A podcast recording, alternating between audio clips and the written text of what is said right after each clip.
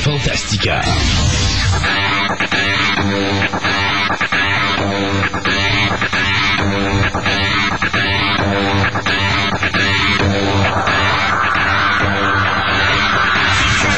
Aujourd'hui, à Fantastica, nous aurons Simon et la, chronique Ciné Nostalgie. Gaëtan sera avec nous pour nous parler de plein de choses. Et toutes les nouvelles de la semaine, tout ça à Fantastica, l'émission radio.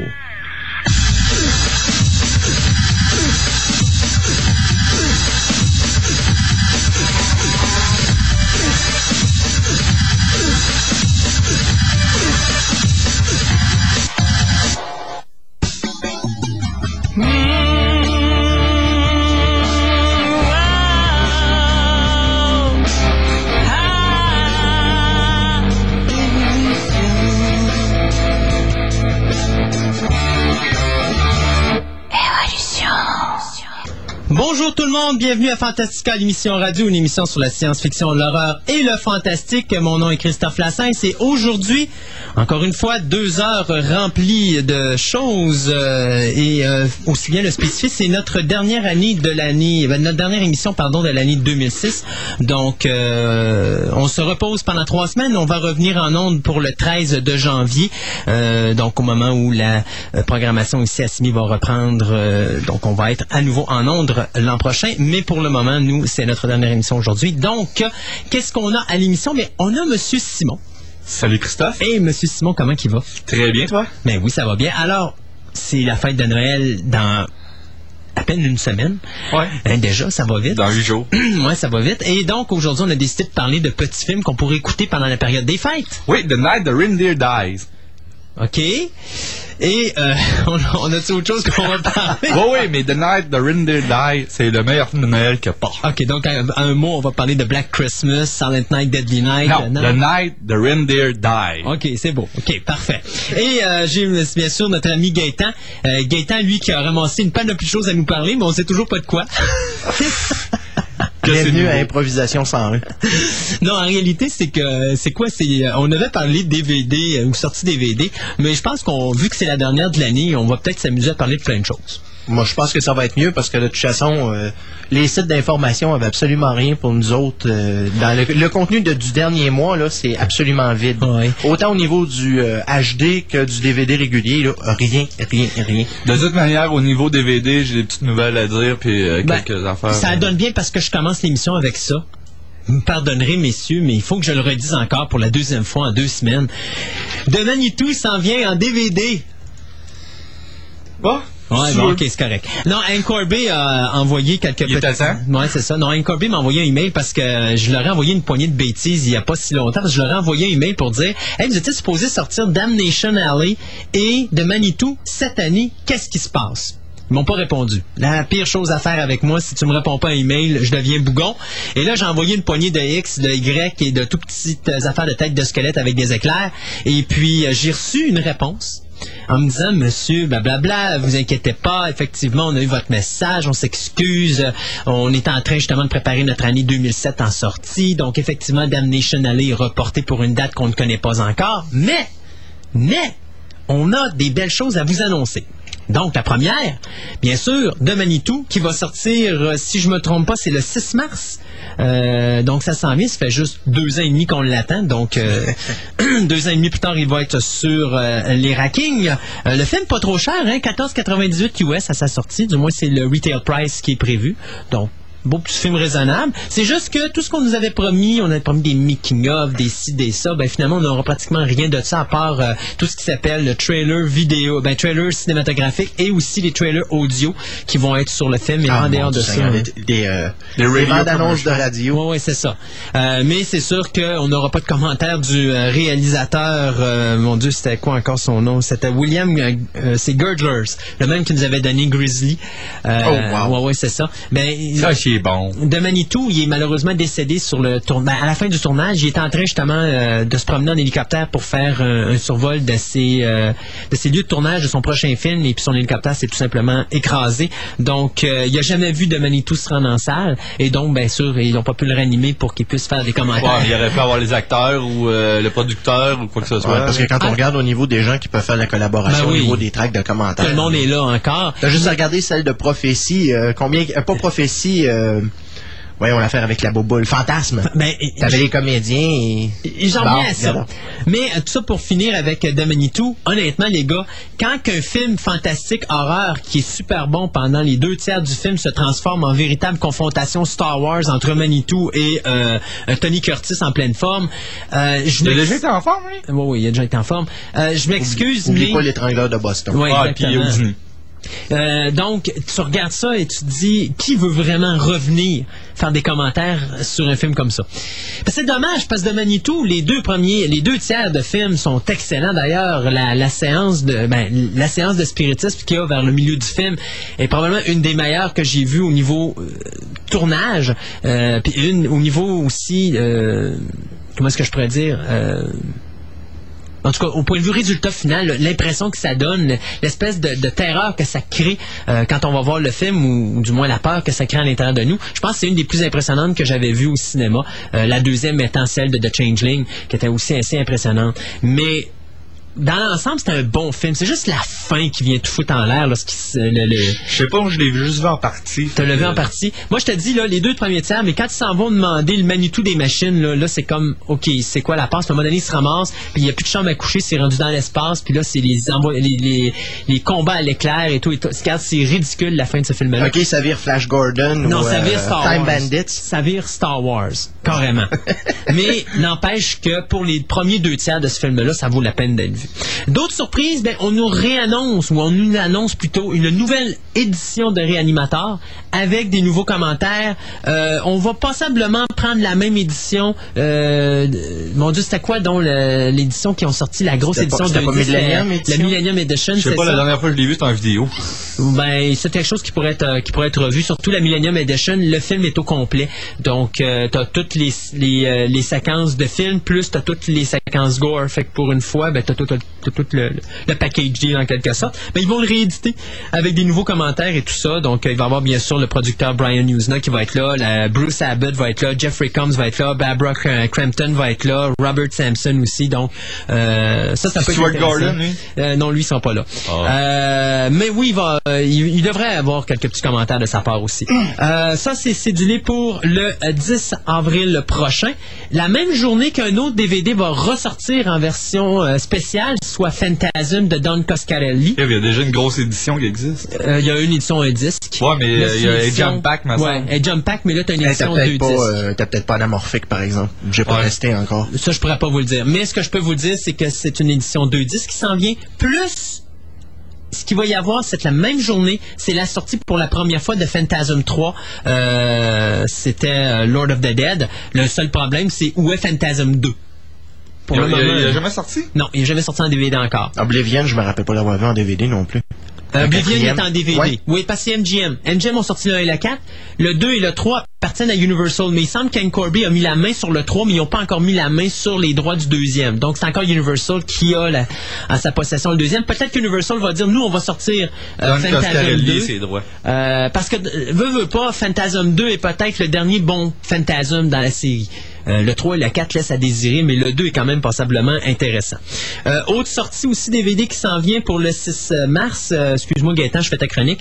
Euh, C'est pas pire, au moins t'as de l'information. Hellboy, Sword of Storms, le premier film d'animation euh, basé sur le personnage comique de Mike Mignola. Donc, euh, on sait qu'on a une coupelle de films d'animation qui s'en viennent. Ah, mon idole. Sword of Storms est le premier. Le prochain sera Blood and Irons, qui devrait euh, commencer l'an prochain sur le Cartoon, euh, Cartoon Network. Pardon.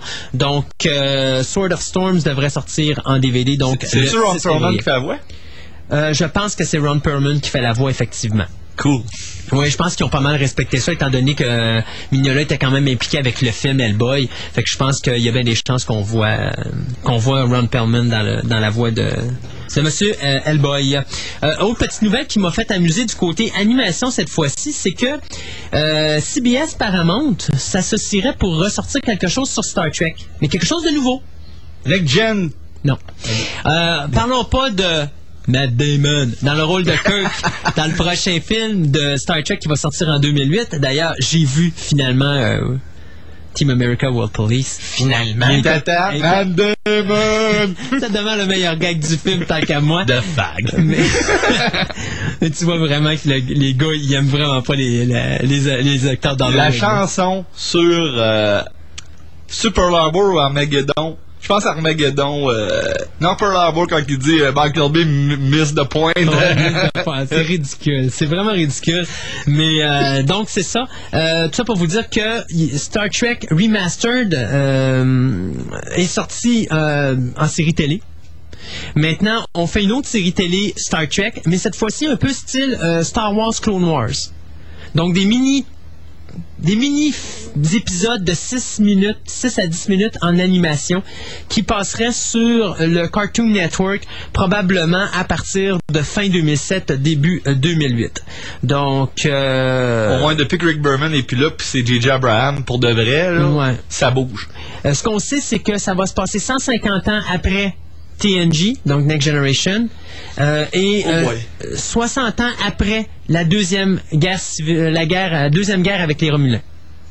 Il était temps qu'il avance, là, il reculait, là. il était temps qu'il avance, parce que c'était ça, justement, l'aspect de Gene Roddenberry, il avait fait TNG, justement, Ouais. pour avancer dans le temps, puis il fallait, moi je trouve ça correct qu'il avance au lieu de présenter des affaires du passé. Ouais, c'est ça, de revenir en arrière tout le temps, c'est ridicule.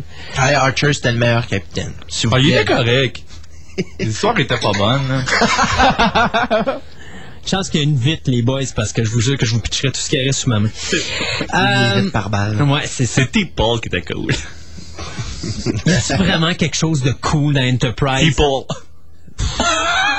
Encore. Je pense que la, je pense que donné des émotions, moi. La- je pense que la seule chose de cool dans T-Paul, c'est le fait qu'elle a dompé Leonardo DiCaprio à un moment donné parce qu'elle s'est rendue compte que, tu sais, ça. En tout cas, je me passe de commentaires. Bon! Ah, Quoi? Leonardo DiCaprio. Ben oui. Jolene Blaylock a déjà été avec... euh, Ben oui. OK. Ben oui. Ça n'a pas duré longtemps. Je pense que c'est maximum trois mois, mais effectivement, elle l'a dompé après une certaine courte période. Et Leonardo a quand même fait du voyage à Hollywood, hein, Ah plus que vous pensez. Et euh, finalement, euh, George Miller, qui vient de nous donner le Happy Feet, qui a sacré une raclée à Casino Royale pendant trois semaines d'attente au box-office américain. C'est le fun de dire ça. Sais, dire que Daniel. Craig, Daniel Craig n'a pas été capable de battre des petits pingouins d'animation. Juste en Amérique. Ben oui, c'est sûr, mais c'est pas grave, c'est juste ça le y message. il y a- y que l'Amérique du Nord qui ont compris le message. Ça aurait été Pierce Brosnan, je peux vous dire que les pingouins, ils auraient mangé une raclée, mais pff, Daniel Craig. Déjà là, ça me surprend qu'il ait fait trois semaines en ligne de numéro 2, mais enfin. Ceci dit donc, Pas George grave, Miller... ça va boxer au box-office la semaine prochaine. Ouais, yes! Euh, Dragon versus Rocky, qui gagne? Rocky. Les Définitivement. dragons vont avoir un œil au beurre noir. Ah, les deux. Euh, Il y aura pas mal. si je peux changer... L'œil du tout le tigre. monde- Ouais, ça, si je peux changer, tout le monde peut changer. Même les Il dragons. change pas, c'est ça le problème. Il est pareil qu'il a 30 ans. Bon, ceci dit, donc, George Miller qui euh, a annoncé en entrevue qu'il y aura effectivement un Mad, euh, Mad Max numéro 4 Fury Road. Ou Road Fury, pardon. Euh, Warner Brothers ne serait plus nécessairement le producteur et le distributeur de euh, Mad Max. Pourquoi?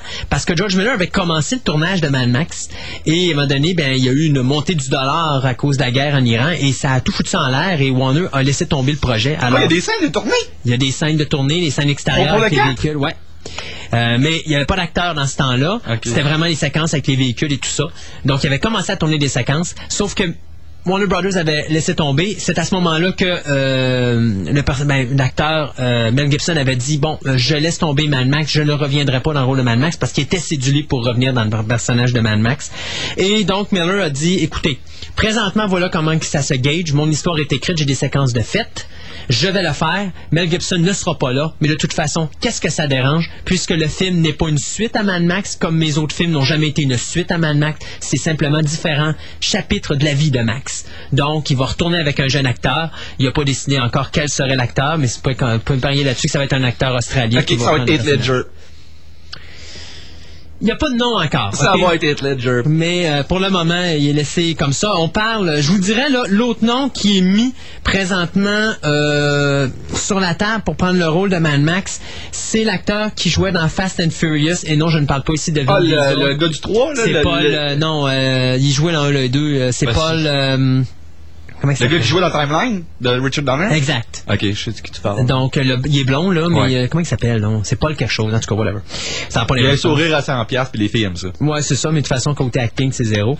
Euh, de toute façon, si c'est pour ramasser des volets puis des claques à la figure, le cares? fun, des sourires colliers. Non, mais euh, c'est pas un Australien, lui, par exemple. Non, mais idéalement, c'est ce que George Miller aime. Non, c'est à cause qu'il conduit des autos, puis vite, puis euh, ça file. C'est ça.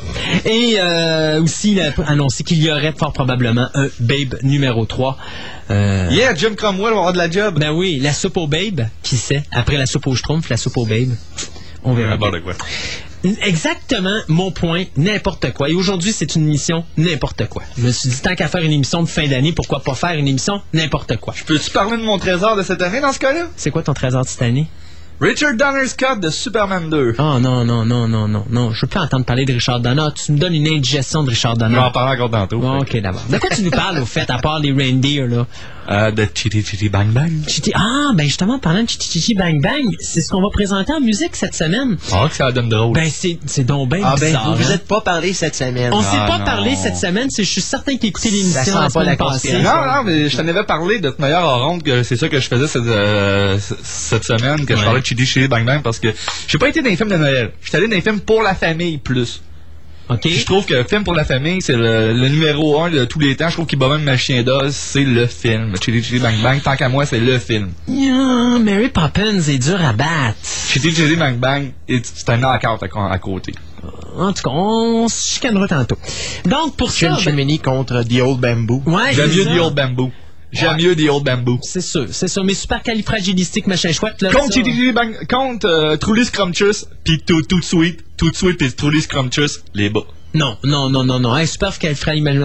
Juste le dire le mot qui est vrai long de même, là. C'est justement, what the point, les enfants sont même pas capables de le dire. C'est pas grave. Moi, je fais... dans la pratique. C'est ça. Euh... Tu sais comme moi, Julie Andrews, j'ai jamais trippé, fait que... Non, mais Ju- moi, moi, oui. Moi, j'avoue que là-dessus, euh, Julie Andrews, ça demeure pour moi la meilleure actrice dans les comédies musicales. Euh, que ce soit euh, The Sound of Music, que ce soit Mary Poppins, elle est dure à déclasser. Puis, euh, elle a une super de belle voix. Ceci dit, par exemple, dans Chichi Chichi Bang Bang, il y a pour moi ce que je considère être le plus beau bout musical la plus belle chanson qui a été faite pour un film musical, qui était La boîte de... Exact. La boîte Doll à on a musique. Music Box. Euh, Ouais, ça, je vais la présenter. Je vais présenter deux versions en fin d'émission. Mais euh, ça, pour moi, c'est vraiment... Même la séquence, comment qu'elle est filmée, là, euh, c'est vraiment sublime. J'aimerais ça me payer le spectacle à un moment donné. Tu veux dire spectacle tenté à... Spectacle à New. York. La Ouais. comédie musicale sur Broadway. Fait qu'on y va avec la chanson thème, suivie bien sûr de quelques annonces publicitaires. Ah, Et- ça veut dire la, la chanson qui fait le bruit de moteur? C'est ça. Et après ça, on vous revient avec Simon et la chronique Ciné Nostalgie.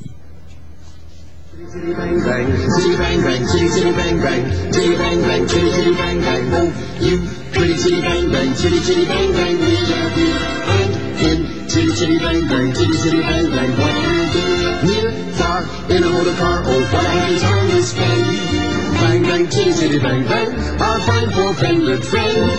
Bang bang, chitty bang bang. Our fine four-fingered friend. Chitty bang bang, chitty chitty bang bang, chitty bang bang, bang bang, chitty bang bang, chitty chitty bang bang. Oh, you pretty chitty bang bang, chitty chitty bang bang. We love you and in chitty chitty bang bang, chitty chitty bang bang. What will do? Near, far, in a motor car. Oh, what a happy time to spend. Bang bang, chitty chitty bang bang. Our fine four-fingered friend. Bang bang, chitty chitty bang bang. Our fine four-fingered friend. You're sweet as a thoroughbred. Your seats are a benefit. You'll turn everybody's head today. We'll glide on our motor trip. Riding our ship. The envy of all we survey. Oh, chitty, you chitty, pretty, chitty, bang, bang, chitty, chitty, bang, bang, we love you. And chitty, in, chitty, pretty, chitty, bang, bang, chitty, chitty, bang, bang, what we'll do? Mid, chitty, far, chitty, in a motor car, oh, what a happy time to spend. Bang, bang, chitty, chitty, bang, bang, our or five for Fender. Sing, bang bang, chitty chitty bang bang, a five for Fender. Chitty chitty bang bang, chitty chitty bang bang, five for Fender. Chitty chitty bang. C'est le temps des fêtes et le 1037 vous gâte. À l'achat de deux cartes de membres de la station au coût de 20 dollars chacune, nous vous donnons une journée pour deux au centre le Nordic Spa détente de Stoneham Tewkesbury. Cette journée d'une valeur de 60 dollars vous donne accès pour deux au bain sauna finlandais, bain de vapeur turc, bain tourbillon et bain nordique. Procurez-vous vos cartes de membres de la station au 4500 boulevard Henri Bourassa, bureau 103. Et pour vous remercier, on vous envoie relaxer au centre le Nordic Spa détente. Les cartes de membres sont en quantité illimitée, mais pas les forfaits détente. Donc faites vite pour profiter de cette offre. Terracotta, la planète dans tous ses états. Terracotta est un restaurant chaleureux avec des mets internationaux. Chaque mois, dans un décor enchanteur, nous vous offrons les spécialités d'un pays qui est à l'honneur. Essayez notre menu varié à partir de 8,95 Nos menus midi à faire à partir de 10,95 Nous servons les petits déjeuners dès 6h30 en semaine et jusqu'à 15h la fin de semaine. Terracotta, 8000 Henri Bourassa, Charlebourg. Terracotta, fier partenaire de la succulente Belle Gueule. À l'achat de trois caisses, obtenez deux bouteilles de, de 2 litres gratuitement. Aucun bon requis. Lait, 2,99. Nourriture pour chat. Achetez-en un Des milliers d'enfants n'ont rien d'autre à lire. En novembre et décembre, participez à la lecture en cadeau en achetant un livre neuf pour un enfant pauvre.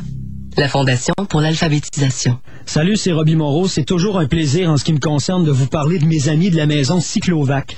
Nous sommes déjà au troisième millénaire et vous serez sûrement en accord avec moi pour dire que c'est terminé le temps où l'on promène notre aspirateur comme on promène son chien. Et ce qui est important de retenir, que vous soyez locataire ou propriétaire, Cyclovac a l'appareil pour vous. Vous vous demandez certainement la question, euh, est-ce que ça coûte trop cher un appareil? Pas du tout. Pour moins de 500 dollars, vous avez un appareil de très grande qualité. Et si votre aspirateur fait plus de poussière qu'elle en aspire, vous avez un sérieux problème. La maison Cyclovac, les seuls recommandés CA Habitation, avec une salle de montre située au 11 515 boulevard de la Colline, et vous pouvez également les rejoindre très facilement au 843 45 45 843 45 45. La maison Cyclovac, les plus puissants, plus silencieux, fabriqués au Québec, recommandés CA Habitation, condo ou logement, filtre anti-allergène, antimicrobien, faut le voir pour le croire, la maison Cyclovac. Le chaud et le froid ont toujours été deux éléments incompatibles, sauf au Nordic Spa et détente. Pour Noël, offrez à vos proches une expérience grandeur nature inégalée dans le plus spectaculaire spa de la région de Québec. Situé à flanc de montagne au bord de la rivière Jacques-Cartier à Stoneham, Tewksbury, le Nordic Spa et détente est l'endroit idéal pour relaxer dans un décor des plus féeriques et ce 12 mois par année. Certificat cadeau pour vivre l'expérience nordique à 35 dollars ou avec un massage suédois pour 80 dollars. Commande par téléphone et livraison postale sans frais. Le Nordic Spa et détente, 848 Spa, 848 7727. Le dimanche de midi, j'ai le plaisir de co-animer Hier encore en compagnie de Monsieur Gérald Saint-Arnaud. Hier encore, une émission de radio pour les gens du village. Hier encore, tous les dimanches dès midi. C'est un rendez-vous Simi 1037, la radio qui vous parle à Québec.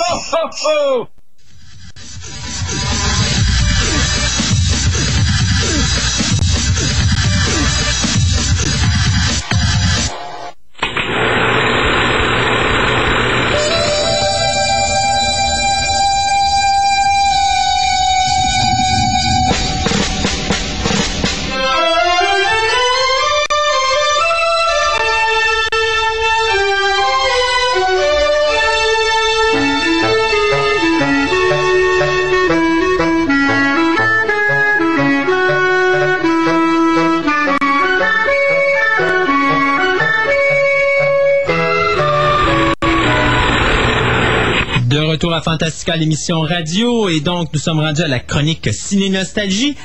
Et comme Noël s'en vient dans une semaine, bien on s'est dit pourquoi ne pas faire quelque chose de spécial sur les fêtes de Noël? Donc, euh, Monsieur Simon? Oui. Alors, de quoi ben, D'abord, je pense qu'avant, on va régler une problématique concernant quelque chose qu'on avait annoncé, qui est sorti, mais qui semble qu'il y a des petits problèmes avec. Il n'y a pas juste eu des petits problèmes. Premièrement, j'ai passé, le- il y a trois semaines ou deux semaines, j'ai passé la semaine au téléphone avec la régie du cinéma parce qu'au Québec, on est une gang de, Toto. de slackers qu'on était les seules personnes en Amérique du Nord à pas avoir eu le produit. Mais quel produit? Le gros coffret de Superman. Oh! 14 disques. Oh! J'appelais tous les jours à la régie du cinéma. Et qu'est-ce qu'ils t'ont dit? Euh, monsieur, on a mis euh, les, les, les- les stickers de la régie sur les films euh, à part, mais le coffret, c'est pas la même chose. Fait qu'il faut tout l'écouter et tout le vérifier. Ah, maudite bande de Toto. Ça, c'est- ça là. Moi, j'ai toujours eu de la misère avec la régie du cinéma. La journée que j'ai été pour m'acheter en cassette vidéo le film Dawn of the Dead de George Romero, la version 1978, Ouais. qui était disponible en DVD, mais qui n'était pas disponible en vidéocassette parce que le vidéocassette avait pas son étiquette de la régie du cinéma, mais le DVD l'avait. C'est le même maudit sacrement de film. Ouais, mais le contenu est pas pareil, c'est pas le même médium. Ben, je me suis fait dire. Le coffret et le DVD, single disc, c'est pas le même médium. a quelqu'un qui peut y mettre dehors?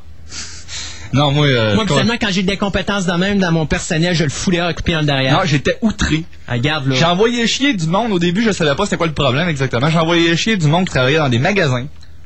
En les traitant d'incompétents. Puis moi, je le savais qu'ils l'avaient dans le backstore. Je l'ai su. Mhm. Et il me dit, on l'a pas en magasin. Ça, c'est la chose à ne pas Tu t'es dire. pas fait dire aussi que ça existait pas? Oui, il y a certaines Ah. places qui m'ont dit que ça, ne- ça On l'a n'existait pas pas. su, ça existe pas. Hey, je peux-tu vous en raconter une anecdote? À un moment donné, je m'en vais dans un... Pour ne pas le nommer Archambault. Et... Mais malgré que c'est eux autres qui ont eu le culot de le vendre la première journée. OK? Et euh, je me ramasse euh, chez Archambault. Je m'en vais dans le fond. Et dans le temps que je restais encore à Sainte-Foy, il y a de cela au moins une dizaine d'années. Et je m'en vais dans le fond, là où il y avait la section DVD euh, et cassette vidéo. Alors, je dis au monsieur, parce que je cherche un petit peu, je le trouve pas. Alors, je dis au monsieur, monsieur, je cherche le film The Black Hole, le trou noir de Walt Disney, qui sortait cette journée-là en cassette vidéo. Le gars me dit, monsieur, vous savez, quand les films sortent au cinéma, habituellement, ça prend six, à- ça prend environ 3 à 6 mois avant de sortir en cassette vidéo. Renvoyez-les quelqu'un? Alors, je dis au monsieur, ben, euh, c'est, ben, Black Hole, c'était fait euh, à cette époque-là, c'était quoi? C'était 80, non, c'était pas 80. 78, 79? Ouais, ben c'est la version vidéo d'Anne 79. Corby que tu parles, quand Ouais, Anne Corby avait racheté les droits. Le film hein. était en 78, 79, mais plus 79.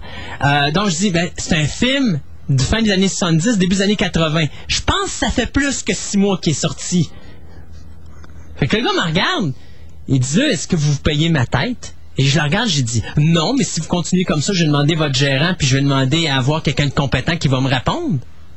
Alors, alors, le gars, du tac au tac, me dit, je vais passer à quelqu'un d'autre, et il me laisse sur le plancher. Et il s'en va. Alors, je m'en vais à la caisse en avant. J'ai dit, je vais voir le gérant. Le gérant vient. Là, j'explique la situation. Je dis exactement qu'est-ce qui s'est passé. On s'en va voir l'employé. On dit, c'est quoi qui s'est passé? L'employé, il dit, ben, le monsieur, il est, in- il est insultant envers moi. Tatati tatata. Il me prend pour une cruche. Tatati tatata. Et là, j'ai dit, monsieur, je veux juste savoir, The Black Hole, en vidéo cassette, la version widescreen, elle est où?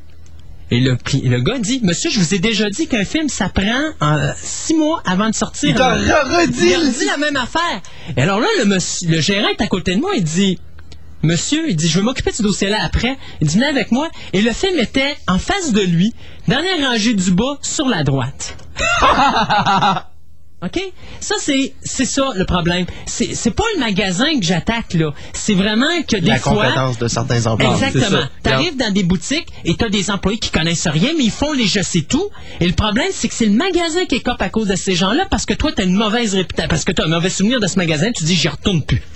Euh, c'est ça, juste pour dire qu'il y a eu beaucoup d'affaires sur le coffret. Il y a des magasins qui m'ont dit, c'est à cause justement de qu'est-ce que je veux parler avant de commencer ma chronique, qu'il y a des DVD euh, qui sont des, pas défectueux, mais il y a eu certains problèmes sur les DVD. Puis ils disent, ah, le distributeur québécois voulait pas le distribuer le film de peur que le monde renvoie leur film, puis il y en a d'autres, mais c'était vraiment la régie qui était le problème. Parce que de toute manière, le monde qui achetait le coffret savait les problèmes qu'il y avait dans le coffret. Puis de toute manière, j'ai un numéro de téléphone pour vous. Mais avant, c'est expliquer c'est quoi les Ok. problèmes, parce qu'il y a peut-être des gens qui ont acheté ce coffret-là en question. Ouais, le- je parle films, là. Collection, de la version 14 disques et non pas la version 8 disques. Parce qu'il y a- il y, a deux coffrets de Superman sur le marché présentement. Le Christopher Reeve Collection et l'Ultimate Collection. Moi, je parle du Ultimate Collection. C'est que le disque 1, qui est le Theatrical Cut de Superman, le film, qui est distribué pour la première fois en DVD, puisque c'était avec le Director's Cut qu'on avait. Donc là, c'est la version quoi? La version 8, euh, 3 heures? La version théâtrale La de version 78. cinéma Ouais, mais t'as combien la version cinéma? Euh, C'était la plus courte qu'il y Ah, avait. la plus courte, ok. Ben, c'est la version originale que tout le monde a vue quand, on, était, quand on était jeune. Euh, il était supposé d'avoir le son mono original anglais à cause que le sound mix de 2001 est pas tout à fait pareil. OK. Parce qu'il y avait pas le... Au cinéma, à l'époque, t'avais pas le quand les noms arrivaient au début. ouais, ouais, ok. T'avais rien que la musique. Puis tout ça. Puis, il était supposé avoir la version originale parce que les puristes n'aimaient pas la version de 2001, le remix de 2001. Puis il avait, mis- il avait promis de mettre le, Le sound mix. le sound mix original sur le DVD. Ils l'ont mis sur le coffret 4 disques. Mais quand tu achètes le- l'Ultimate Collection, tu n'as pas le sound mix dessus. OK. Fait qu'il demande, il dit, on renvoyer, on va vous renvoyer des nouvelles copies du disque. Et le disque 8, ils ont pas mis le bon disque. C'était supposé être quoi? Ça, c'est le c'est Superman 3 Deluxe Edition, le, Ok. le huitième disque du coffret. Ça se trouve, ils ont mis un beau disque, une belle photo de Christopher Reeve, ils ont écrit Deluxe Edition, comme c'est supposé d'être. On est supposé avoir le making-of original télé, les commentaires de Elias Solkine puis du producteur Pierre Spengler. On est supposé avoir euh, des deleted scenes. On se rend compte avec la version mais avec une nouvelle photo sur le, sur le disque. Mais on se rend compte avec la version qui coûte 6,84$ dans les magasins avec le theatrical trailer, le, le cast and crew, rien d'autre. Regarde, au moins, c'est pas si pire, vous avez pas eu une version de Flash Gordon sur le DVD. Non, non, mais c'est quand même ridicule. Ouais, c'est vrai. Fait que Warner offre euh, de renvoyer les, les deux, les deux disques, envoie des enveloppes, un peu comme Universal avait fait à l'époque avec Back to the Future, Uh-huh. qui avait des problèmes, puis que moi j'ai eu aucun problème parce qu'ils me les ont renvoyés, puis j'ai eu, euh, ouais, est-ce que je sais pas pour Warner, mais pour Universal, j'avais eu aucun problème. Uh-huh. Le numéro de téléphone, c'est en Californie. Mais c'est le seul place parce que le distributeur canadien fait affaire avec la Californie pour ce problème-là. C'est le 1-800 553 69 37. Question, le 1-800 fonctionne pas du Canada Il marche, celui-là. Il marche? J'ai appelé, moi, euh, j'attends euh, mon enveloppe avec les Jewel Case pour remettre les, le disque 1 et le disque 8. euh, il devrait arriver lundi. euh, Ok. Mon Dieu, ils font ça vite. Ils disent que c'est deux semaines, mais là, je vais l'avoir après Noël à cause c'est l'époque de Noël. Ouais. Mais normalement, si vous appelez après Noël, si c'est un cadeau de Noël que vous avez puis il est emballé Ouais. pour quelqu'un, dites-lui l'heure. Puis après Noël, ça va prendre une semaine avoir l'enveloppe et une autre semaine de le renvoyer. Si vous dans trois semaines, vous avez vos deux disques. Bon, c'est bon. C'est très très bon. C'est très efficace. Parce qu'ils le savent, le gars, un, un coffret de 14 disques, puis euh, t'as des problèmes dedans. Ils savent bien que les fans.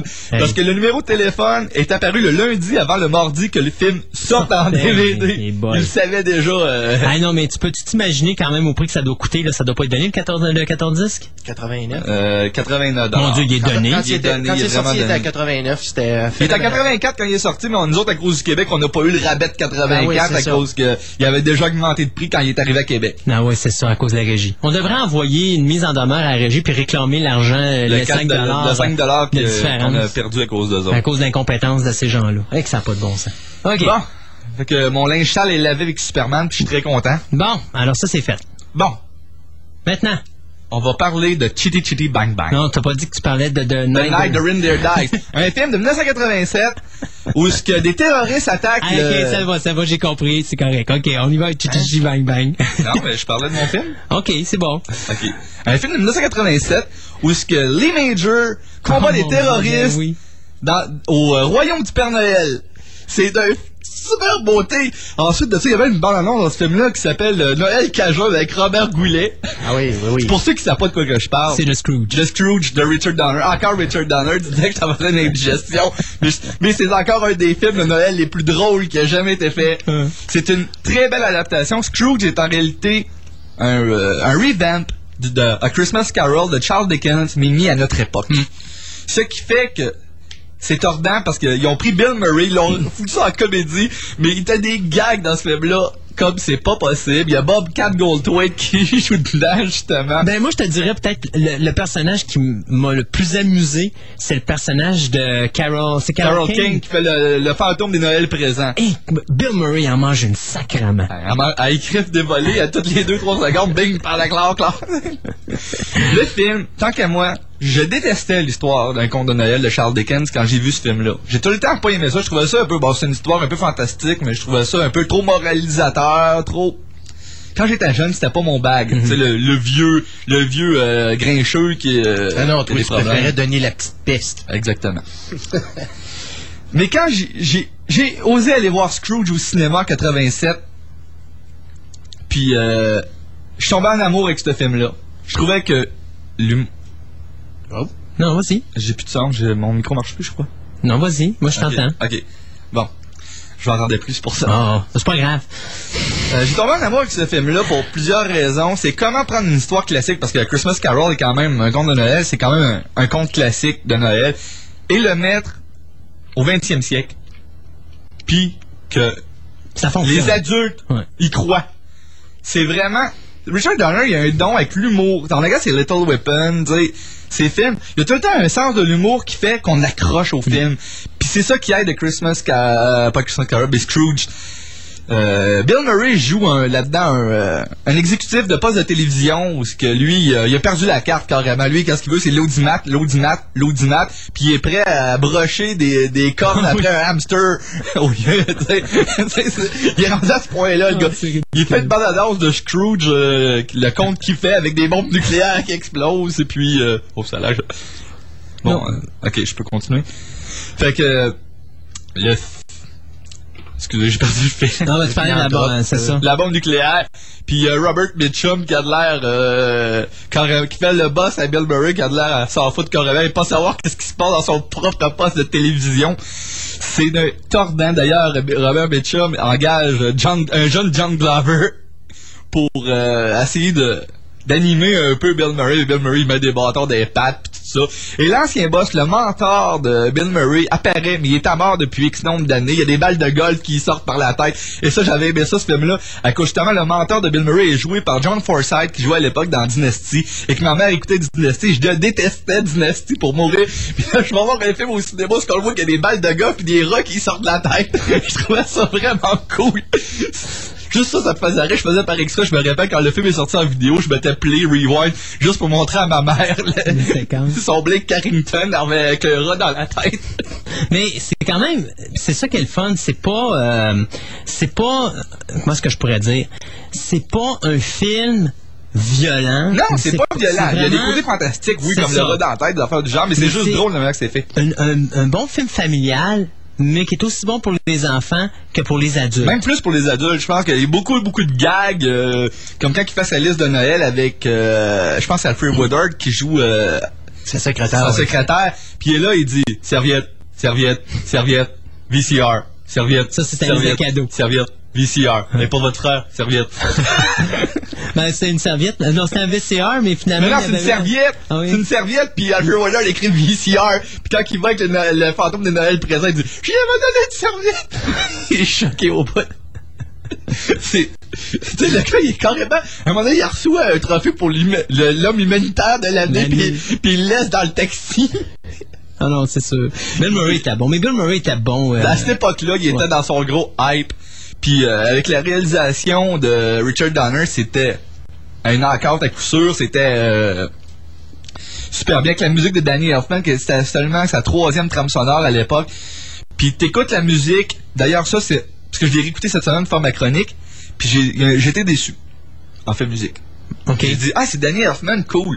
Mais j'ai pas été déçu à cause de Scrooge, j'ai été déçu à cause d'un autre film ultérieur. Le thème de Scrooge et le thème de Batman Returns.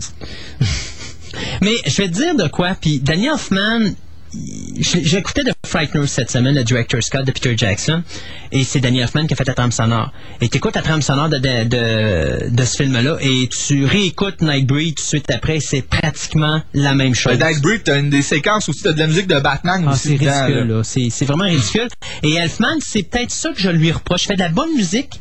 Le problème, c'est que c'est tout le temps la même maudite affaire. Il faudrait que quelqu'un y botte le derrière un petit peu là, pour lui dire là, Hey, mon homme. Il y a juste quand il travaille avec Burton qui. mais même encore avec Burton, des fois, là, t'entends des trames sonores, puis c'est pas simplement la même. Moi, tu l'écoutes, tu le reconnais tout de suite. Oh, ouais, ben, il y a son style à lui. Ouais. là. Mais le film, euh, tant qu'à moi, c'est le meilleur film de Noël des années 80. 80, ouais, ok. Avec. Santa Claus, que je veux parler d'ailleurs euh, tout de suite après. Mon deuxième, c'est Santa Claus, mais qui est un film. euh, Santa Claus the Movie? Oui! Mon Dieu, ben oui, c'est le fun. Je viens de Euh, l'avoir à Walmart justement à 10 piastres. Ouais, ben c'est là que je l'ai acheté. Alors, c'est ça. Mon deuxième film date de 1985, euh, cinq, c'est ça? 85, 85, avec Dudley Moore, John Lithgow et des acteurs inconnus pour le reste. Il y a Burgess Meredith qui fait un nom aussi, c'est vrai. Le film est réalisé par Janos Swart qui avait réalisé l'année d'avant euh, Supergirl. Et, qui- et qui est encore produit par les Salkind. J'en parle tout le temps, les autres. On dirait que Richard Donner et les Salkind, c'est... euh, Mais les Salkinds, c'était les dinos de Laurentiis des années 80. russe, euh, russe, français, en tout cas, il y avait tout mélangé aux autres. Puis c'est, qu'est-ce que j'aimais du cinéma de cette époque-là, c'est jamais Dino de Laurentiis, il y avait plein de producteurs de même, indépendants, des brocolis, qui faisaient des gros films, hors studio, puis que les films marchaient. Ouais. C'était, ça, Santa Claus, ça raconte l'histoire du Père Noël, tout court. C'est, c'est carrément l'origine du Père Noël. Je pense que c'est la seule fois qu'on a qu'on a vu une vraie origine au Père Noël, euh, qui était Father Klaus, qui, qui emmenait des, euh, des objets sculptés, des jouets sculptés aux enfants de son village. Puis il meurt dans un, Un blizzard. un blizzard. Ben, euh, c'est pas vraiment. On va pas vraiment mourir. C'est juste soit le s'endort puis il est à ouais, pour nord. mais quelqu'un, tu sais. Ou qui- bon, c'est ça. Mais c'est pas vraiment expliqué. Là. On, sait pas vraiment s'il meurt. il y a un blizzard, il tombe sans connaissance. On va dire qu'il tombe sans connaissance avec sa femme, avec Mère Noël, ni plus ni moins.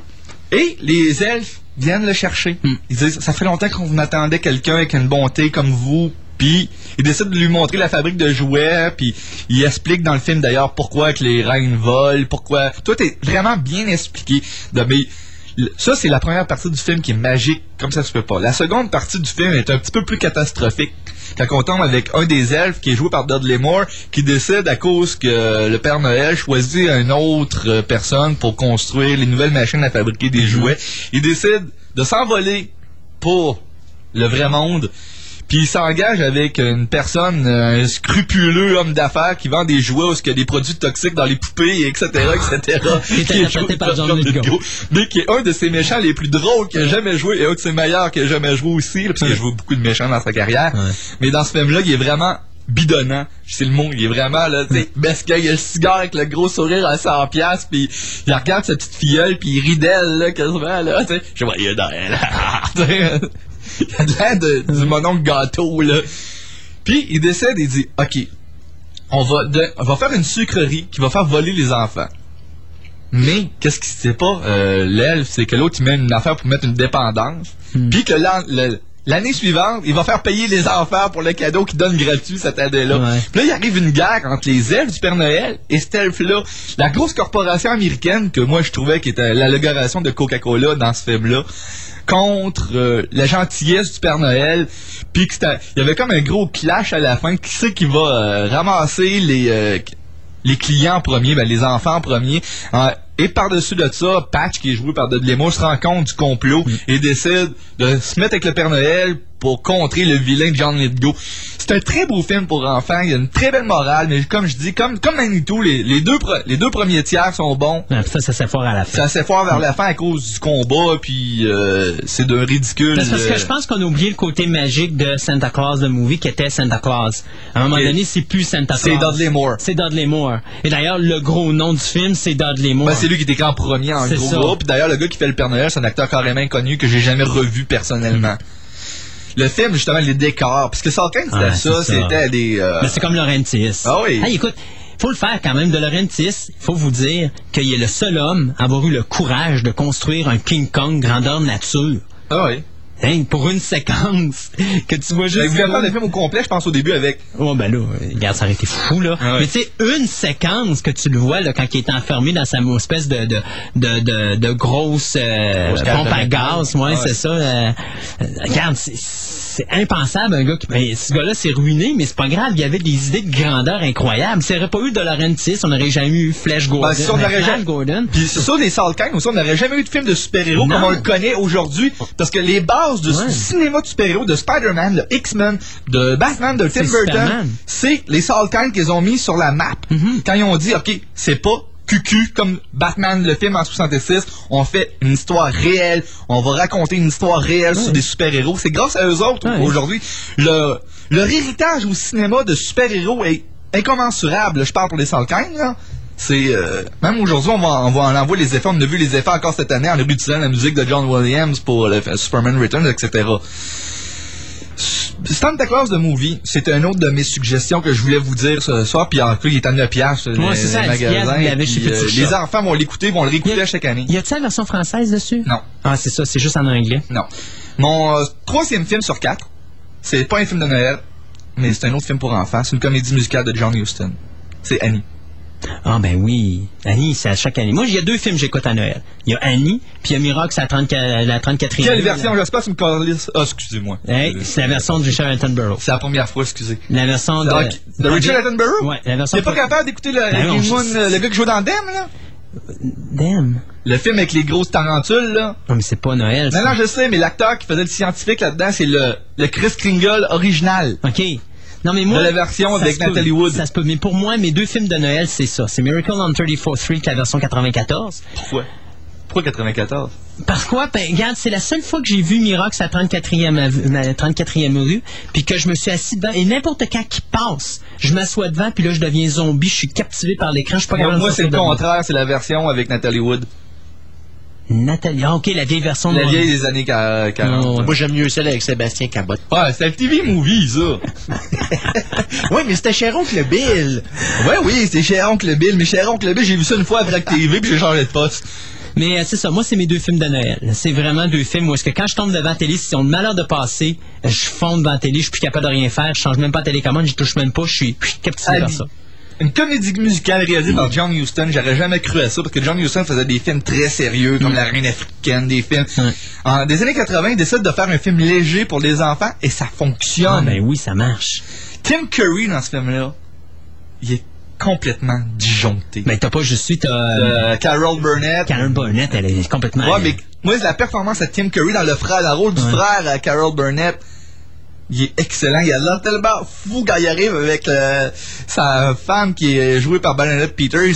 Quand il arrive dans l'orphelinat, pis ils disent on va la retrouver ta petite. C'est- il a l'air d'un d'un homme vicieux quasiment. Il y a Albert Finney qui donne une performance aussi Daddy, à Daddy Warbuck. Albert Finney qui chante. C'est horrible, mais ça fonctionne. Il est là! c'est ça, tu sais.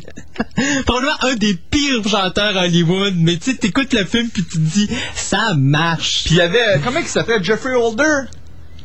Le gars qui jouait dans Live and Let Die. Oui, oui. Euh, Il faisait le ma- Midnight. Ouais, c'est ça, il faisait euh, le majordome, celui qui faisait des tours de magie à Annie. OK. Celui qu'on voyait dans les annonces de 7-Up en français ici dans les années 70, là. C'est très bon, c'est très clair. C'est un, grand- un grand noir qui, Ouais. chante- qui jouait dans des comédies musicales Ouais. qui dansait. En tout cas, tout, Tout le casting Mm. est là. C'est un film magique. Les musiques, les chansons sont belles aussi. Oh oui, euh, Pour que ça inspire même euh, Mike Myers dans Goldmember. euh. It's a hard not life Ouais, for c'est us. moi, Annie, c'est euh, pour moi c'est euh, c'est un très C'est le film famille. c'est le film famille. Et là, on tombe au classique. C'est le classique. Je voulais pas parler de meilleur sur la 34e rue parce que tout le monde le connaît. Puis c'est Chitty Chitty Bang Bang. 1968. Basé sur un roman de Ian Fleming. Basé sur un roman de Ian Fleming qui est surprenant d'ailleurs parce qu'Ian Fleming, on sait qu'il n'a écrit que des James Bond Ouais, c'est et ça. Chitty Chitty Bang Bang. Il Alors, l'a- Il l'a-tu écrit en comédie musicale? non, ou- non, non, ça, ça. hein. c'est venu de Brocoli. L'idée d'en faire une, musique, une musicale, c'est de Brocoli. C'est un conte que Brocoli avait les droits, en achetant les droits de James Bond, il a eu les droits de Chitty Chitty Bang Bang. Mais il savait même pas qu'il avait les droits. Un jour, il trouve ça dans ses dossiers, il lit ça à ses enfants. Wow! Faut faire un film. Harry Salzman dit non, non, non, on fait du James Bond, on fait pas de film. euh, il dit associer James Bond avec un film pour enfants, ça marchera jamais. Mais ça reste dans l'idée de Brocoli. Brocoli regarde Salzman et dit Je peux-tu le produire moi-même, s'il vous plaît? L'autre dit Oh oui, vas-y, si tu veux perdre de l'argent, vas-y. Puis il en a perdu beaucoup d'argent avec Chitty Chitty Bang Bang, parce que ça a fait un flop à l'époque. Il engage Dick Van Dyke, qui lui, il refuse la première fois en disant Il y a juste Disney qui sont capables de faire des comédies musicales pour enfants, je veux pas jouer là-dedans. Mm. Puis Brocoli dit Ok, Dick Van Dyke veut pas jouer dans mon film, je vais engager les auteurs et les compositeurs de Mary Poppins. Puis il va venir. Comme de fait, il engage les deux auteurs qui avaient composé le livre de musique de Mary Poppins. Dick Van Dyke apparaît comme par magie.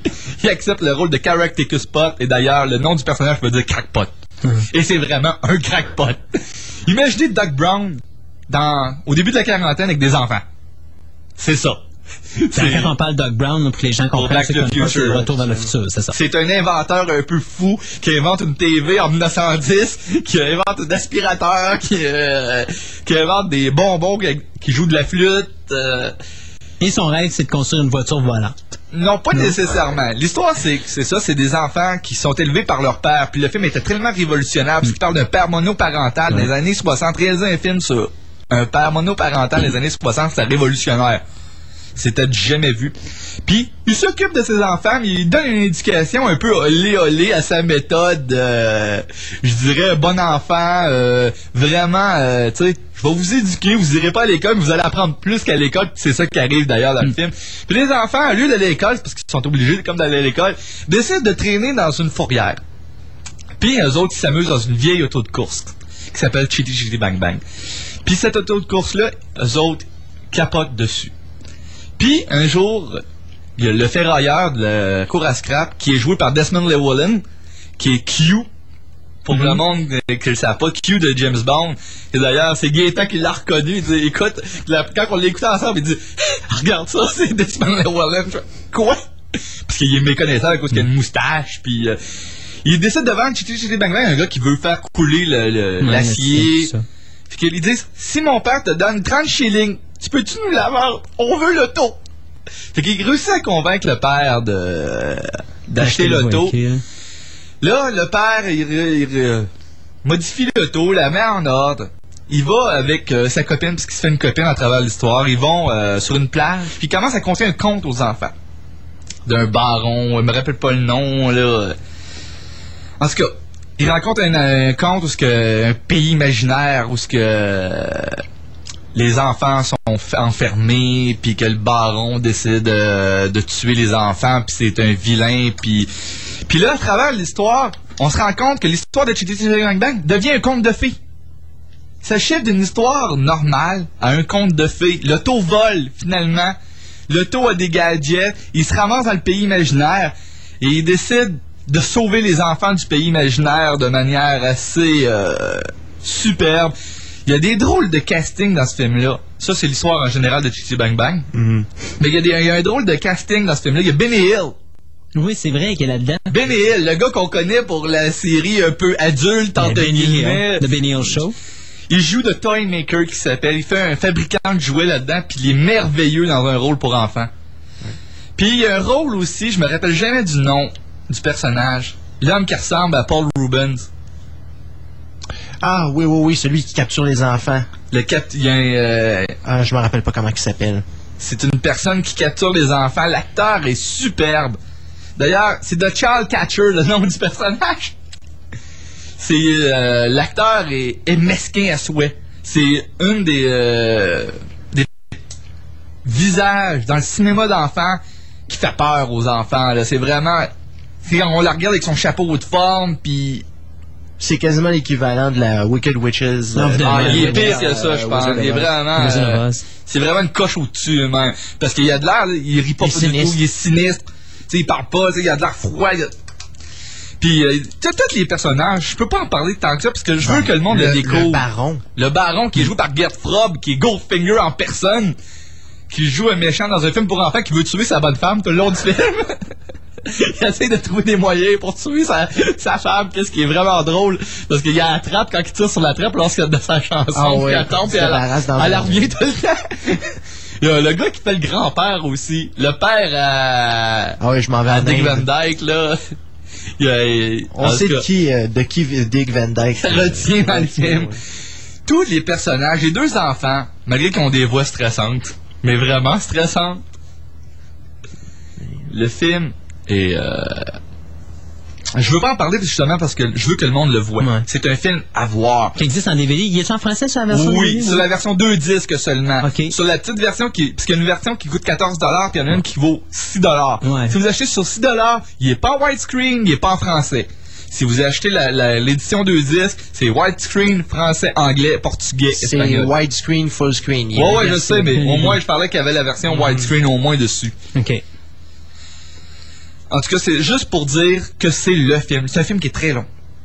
145 minutes. Ouais, pour un film pour enfants, ouais, pour un film pour long. enfants, c'est Et long. c'est probablement ça qui a fait qu'il a frappé au box-office à cette époque-là, parce que c'était pas, euh, c'était pas évident de faire des films longs de même, là.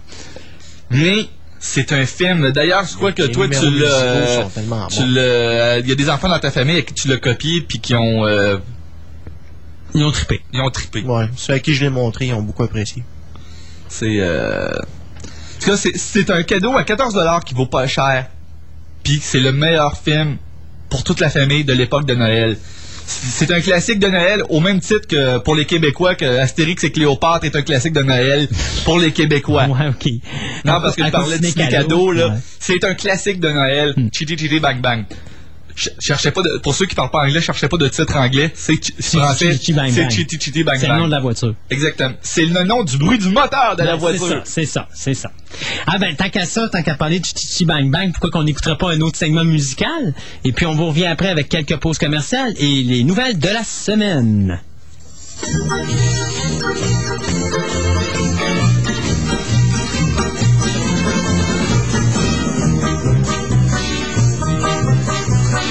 Gentleman got a walking stick, a skater's got a gap, and the merry men of Robin Hood, they used a quarter staff. On the family planes inside their caves, they hide their running swords. But we may do with an old bamboo, and everyone applauds. One, two, three,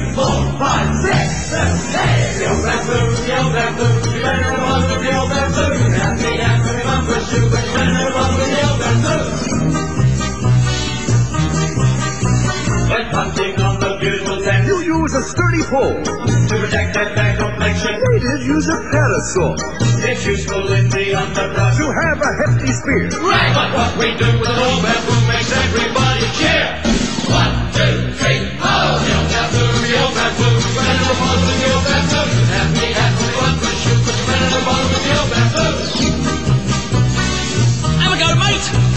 Flyer in an aerial plane Steers it with a stake. does. A collier in the pits of Wales. He lays a body's face. That's right. Now as we wheel along the beat, we bounce around the strap. Hey, that's what we do with the old bamboo. Makes everyone go down. And one, two, the old bamboo, the old bamboo. You better never roll with the old bamboo. You can have me have only one good shoe, but you better never roll with the old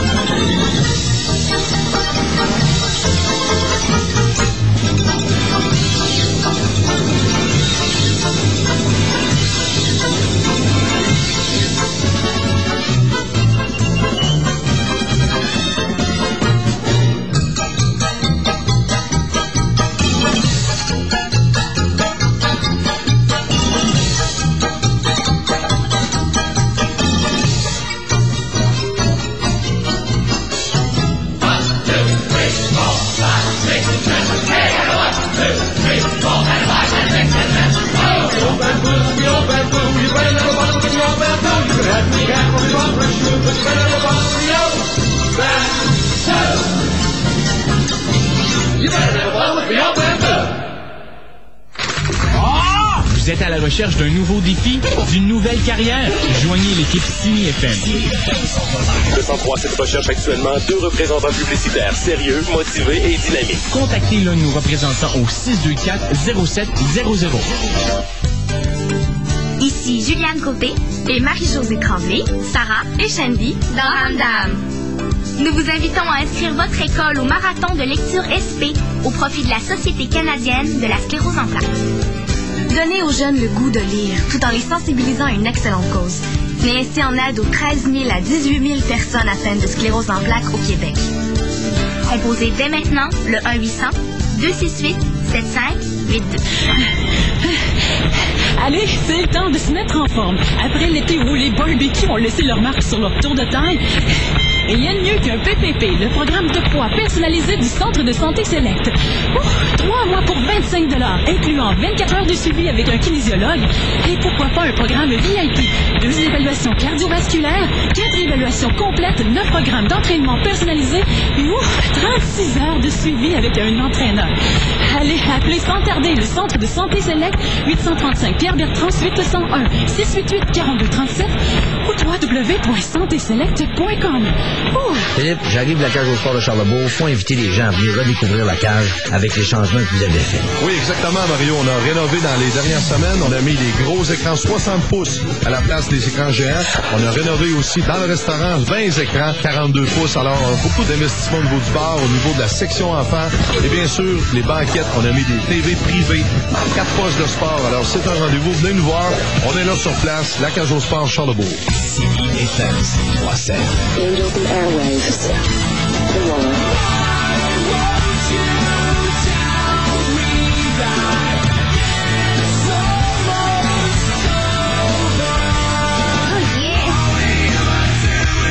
Stone Sour. Stone World.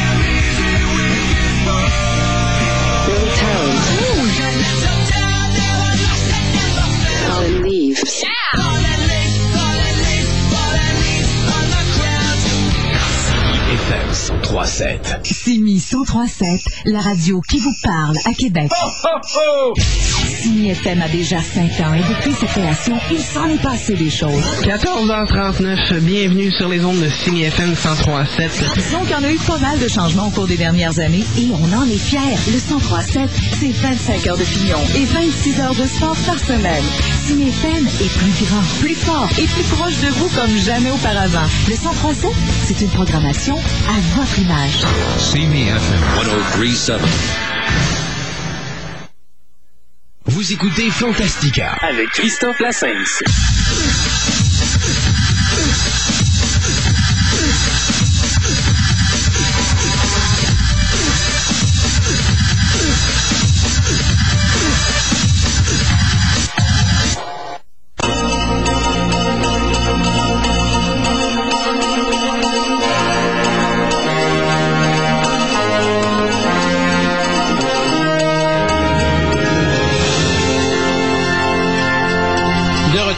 Fantastica, l'émission radio et aux nouvelles de la semaine.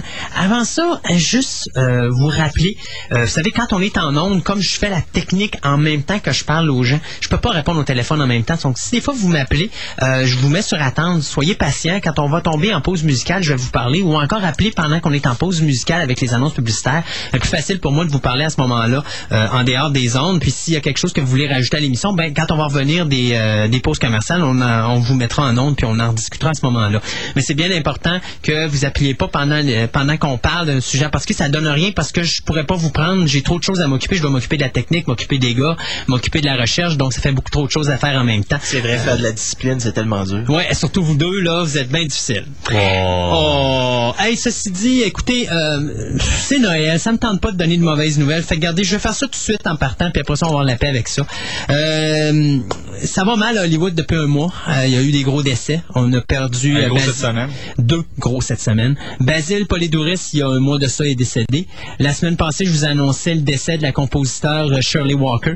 Euh, là, cette semaine, ben, c'est deux gros noms qui tombent. Euh, Peter Boyle? Peter Boyle, qui est âgé de, qui était mort à l'âge de 71 ans des suites d'une maladie du cœur. Euh, ceux qui connaissent pas Peter Boyle, ben, c'est très simple. Vous l'avez vu la dernière fois que moi personnellement je l'ai vu, c'était dans The X Files. Euh, je me rappelle plus le nom de son personnage ou l'épisode, mais Il a gagné un Emmy pour le rôle d'ailleurs. il a gagné un Emmy justement pour ce rôle de ce rôle-là. Au cinéma, bien, on l'a vu dans Santa Claus euh, 3.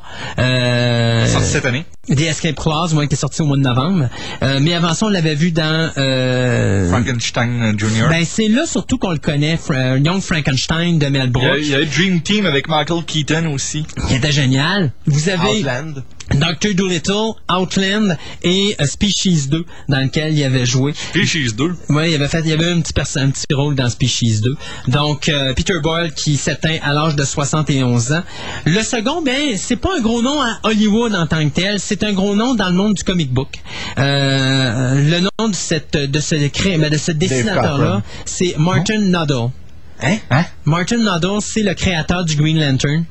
C'est lui qui a créé Green Lantern dans les années 40. Euh, pas un gros scénariste, mais un bon dessinateur. D'ailleurs, à ses côtés, au niveau de la scénarisation, il y avait Bill Finger, qui était celui qui avait aidé Bob Kane avec son personnage. Ben, c'est lui qui a créé Batman, l'image de Batman. Avec Bob Kane, Ba- effectivement. Bob Kane a dessiné, mais tout ce qui est Bruce Wayne intérieur, ça vient de Bill Finger. C'est ça, exact. Donc, euh, c'est à peu près la même chose. Euh, euh, Finger a beaucoup aidé Noddle avec le personnage du Green Lantern, qui a évolué avec euh, au cours des ans.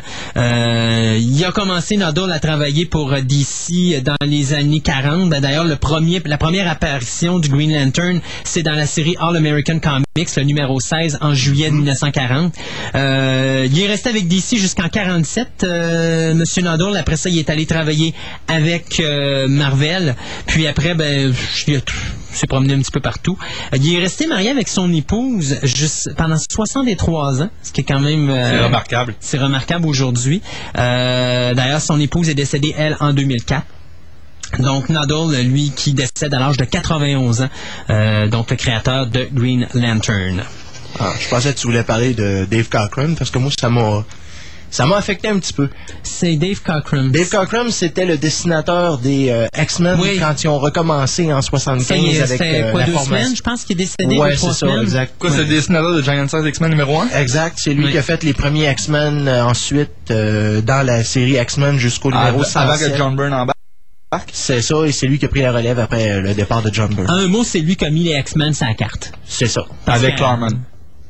Ouais. C'est- Parce qu'avant ça, X-Men, c'était c'était un comique bien ordinaire pour, euh, pour Marvel. Ça a connu ses belles années. C'est ça. Mais je veux dire, tu sais, c'était un standard. C'était pas Spider-Man. Non, non, Quand non, lui non, est arrivé là, X-Men est devenu comme un Spider-Man d'une certaine Ben, façon. c'est sûr que le, le gros du travail re- revient à, à Chris Claremont. On peut Mm. pas lui enlever. Mais je veux dire, le look, c'est vraiment euh, Dave Cockrum. Ouais. C'est un, un gros morceau qui est, qui est, euh, tombé. C'est Euh, pas le créateur de 60 Wolverine? Non, le créateur de Wolverine, c'est Len Wein. Ok. Ben, Toujours en allant euh, dans les mauvaises nouvelles, il y aura un autre chapitre de James Bond avec Daniel Craig. Salut! On va d'ici. OK, bon, euh, non, euh, Daniel Craig et bien sûr Eva Green qui devrait réapparaître brièvement dans le prochain film. Donc, Ça se peut pas.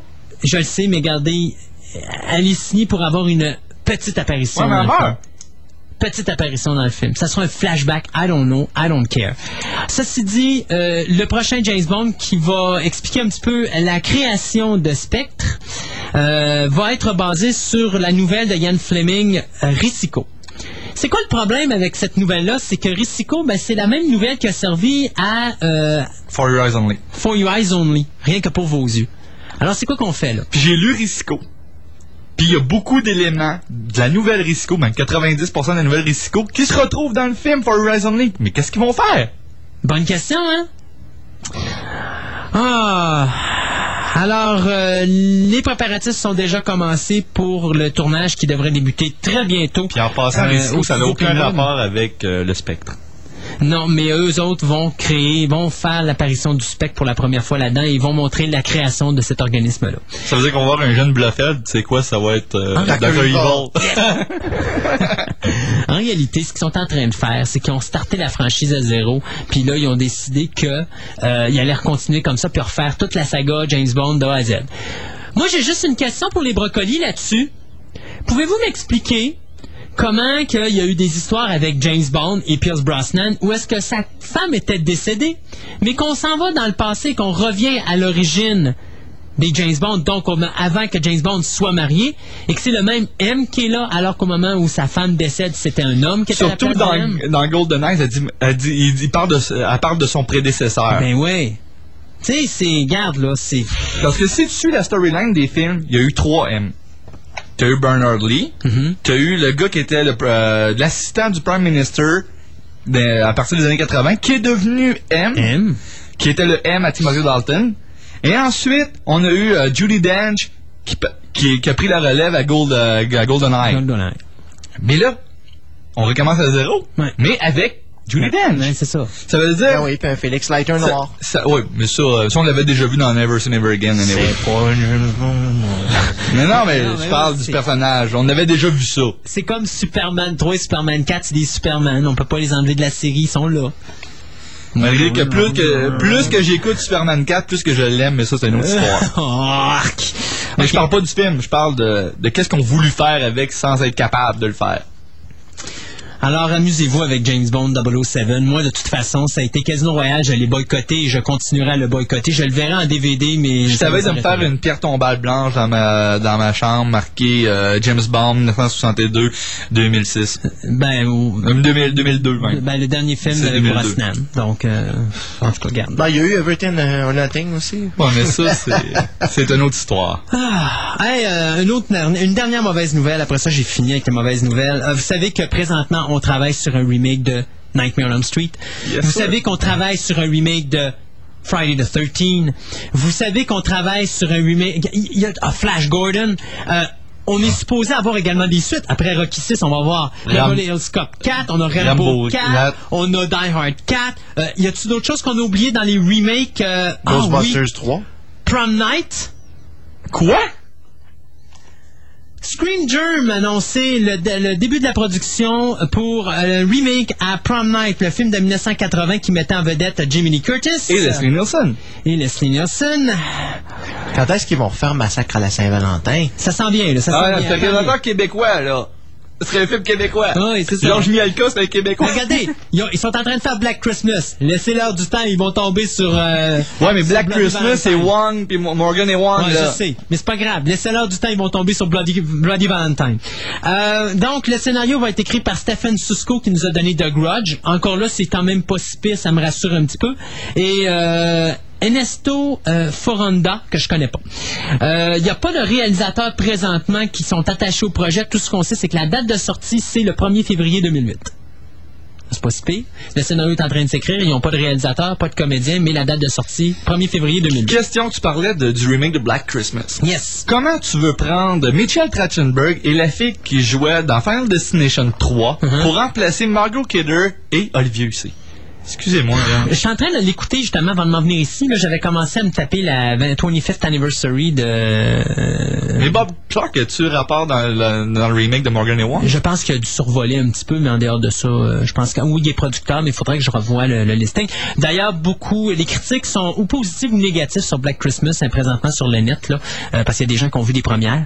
Euh, mais je me, je fais confiance à Morgan et Wong. Ils trouvent toujours un moyen de nous rendre ça intéressant.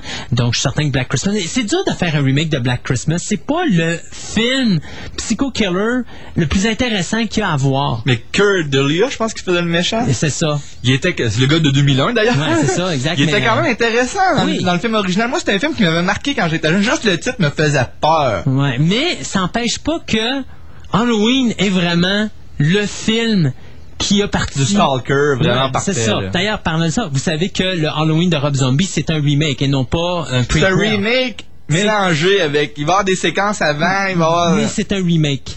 Si tu lis l'histoire sur Ah le oui. site de Rob Zombie, c'est un remake. Mais il va-tu avoir l'audace de donner un petit rôle à Jimmy Lee Curtis? Non, euh, Jimmy Lee Curtis n'est pas là.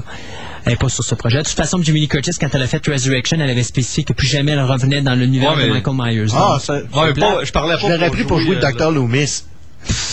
Ouais, Ben c'est vrai, on l'aurait fait une version à la Battlestar Galactica, là, on aurait Ah oui. rendu les rôles masculins féminins. Féminin, effectivement. Elle aurait pu donner un bec sur la joue de Michael à un moment donné. Là. OK, bon. Euh, oh, Gaëtan, Euh. heureux. J'ai eu une bonne nouvelle pour toi. C'est Noël, il faut que je te donne des déjà cadeaux. peur. Non, non, non, non, sérieux, il faut que je te donne des bonnes nouvelles et tu vas être heureux d'apprendre ça. Resident Evil est écrit, bon, vous savez qu'il y a un troisième film qui s'en vient qui s'appelle Extinction, qui est Ça- écrit par... Ça sent Paul Anderson. Exact, ça, ça sent Paul Anderson. Elle a fini l'année en beauté. Donc, oui, oui, tu, allez voir, laissez-moi finir ma nouvelle ou je vous pitch un autre crayon dans la tête? Euh... Moi, mais c'est Paul Anderson. OK, Paul Anderson écrit le scénario de Resident Evil Extinction qui va être réalisé par Russell Mulcahy. Yes. Jusque-là, ça va, on savait ça. On savait aussi que Anderson voulait écrire un quatrième volet qui se passerait en Antarctique et qui voulait réaliser cette version-là. La bonne nouvelle est la suivante. Constantine Film Production et euh, Impact Picture ont annoncé cette semaine que Resident Evil Extinction serait le troisième et dernier volet de la série Resident Evil. OK, c'est ça la bonne nouvelle. Voilà. Ouais, mais là, ça dépend. Si Mila Jovovich casse la bague au box-office sur le troisième, ils vont remettre le quatrième, ça, ça va passer vite. Mais pour le moment, c'est spécifié comme étant le dernier. Bien sûr, Mila Jovovich va être de retour dans le troisième dans le rôle d'Alice. Il y a Ali Larter qu'on a vu dans Final Destination 1 et 2 qui va être dans ce film-là, euh, aux côtés de Sienna euh, Guiori et Mike Epps euh, qui vont être là. Euh, donc, le prochain film euh, va se passer, va être dans se passer dans un univers, plon- dans une terre plongée dans une atmosphère apocalyptique peuplée de zombies. Bien sûr, on va voir notre personnage favori, Alice, combattre euh, sa compagnie favorite pour essayer de mettre un terme The Umbrella Corporation. c'est ça, pour mettre un terme à ce fabuleux virus qui vire tout le monde en zombie. Sauf qu'il semble que, vu qu'elle a été transformée au niveau génétique,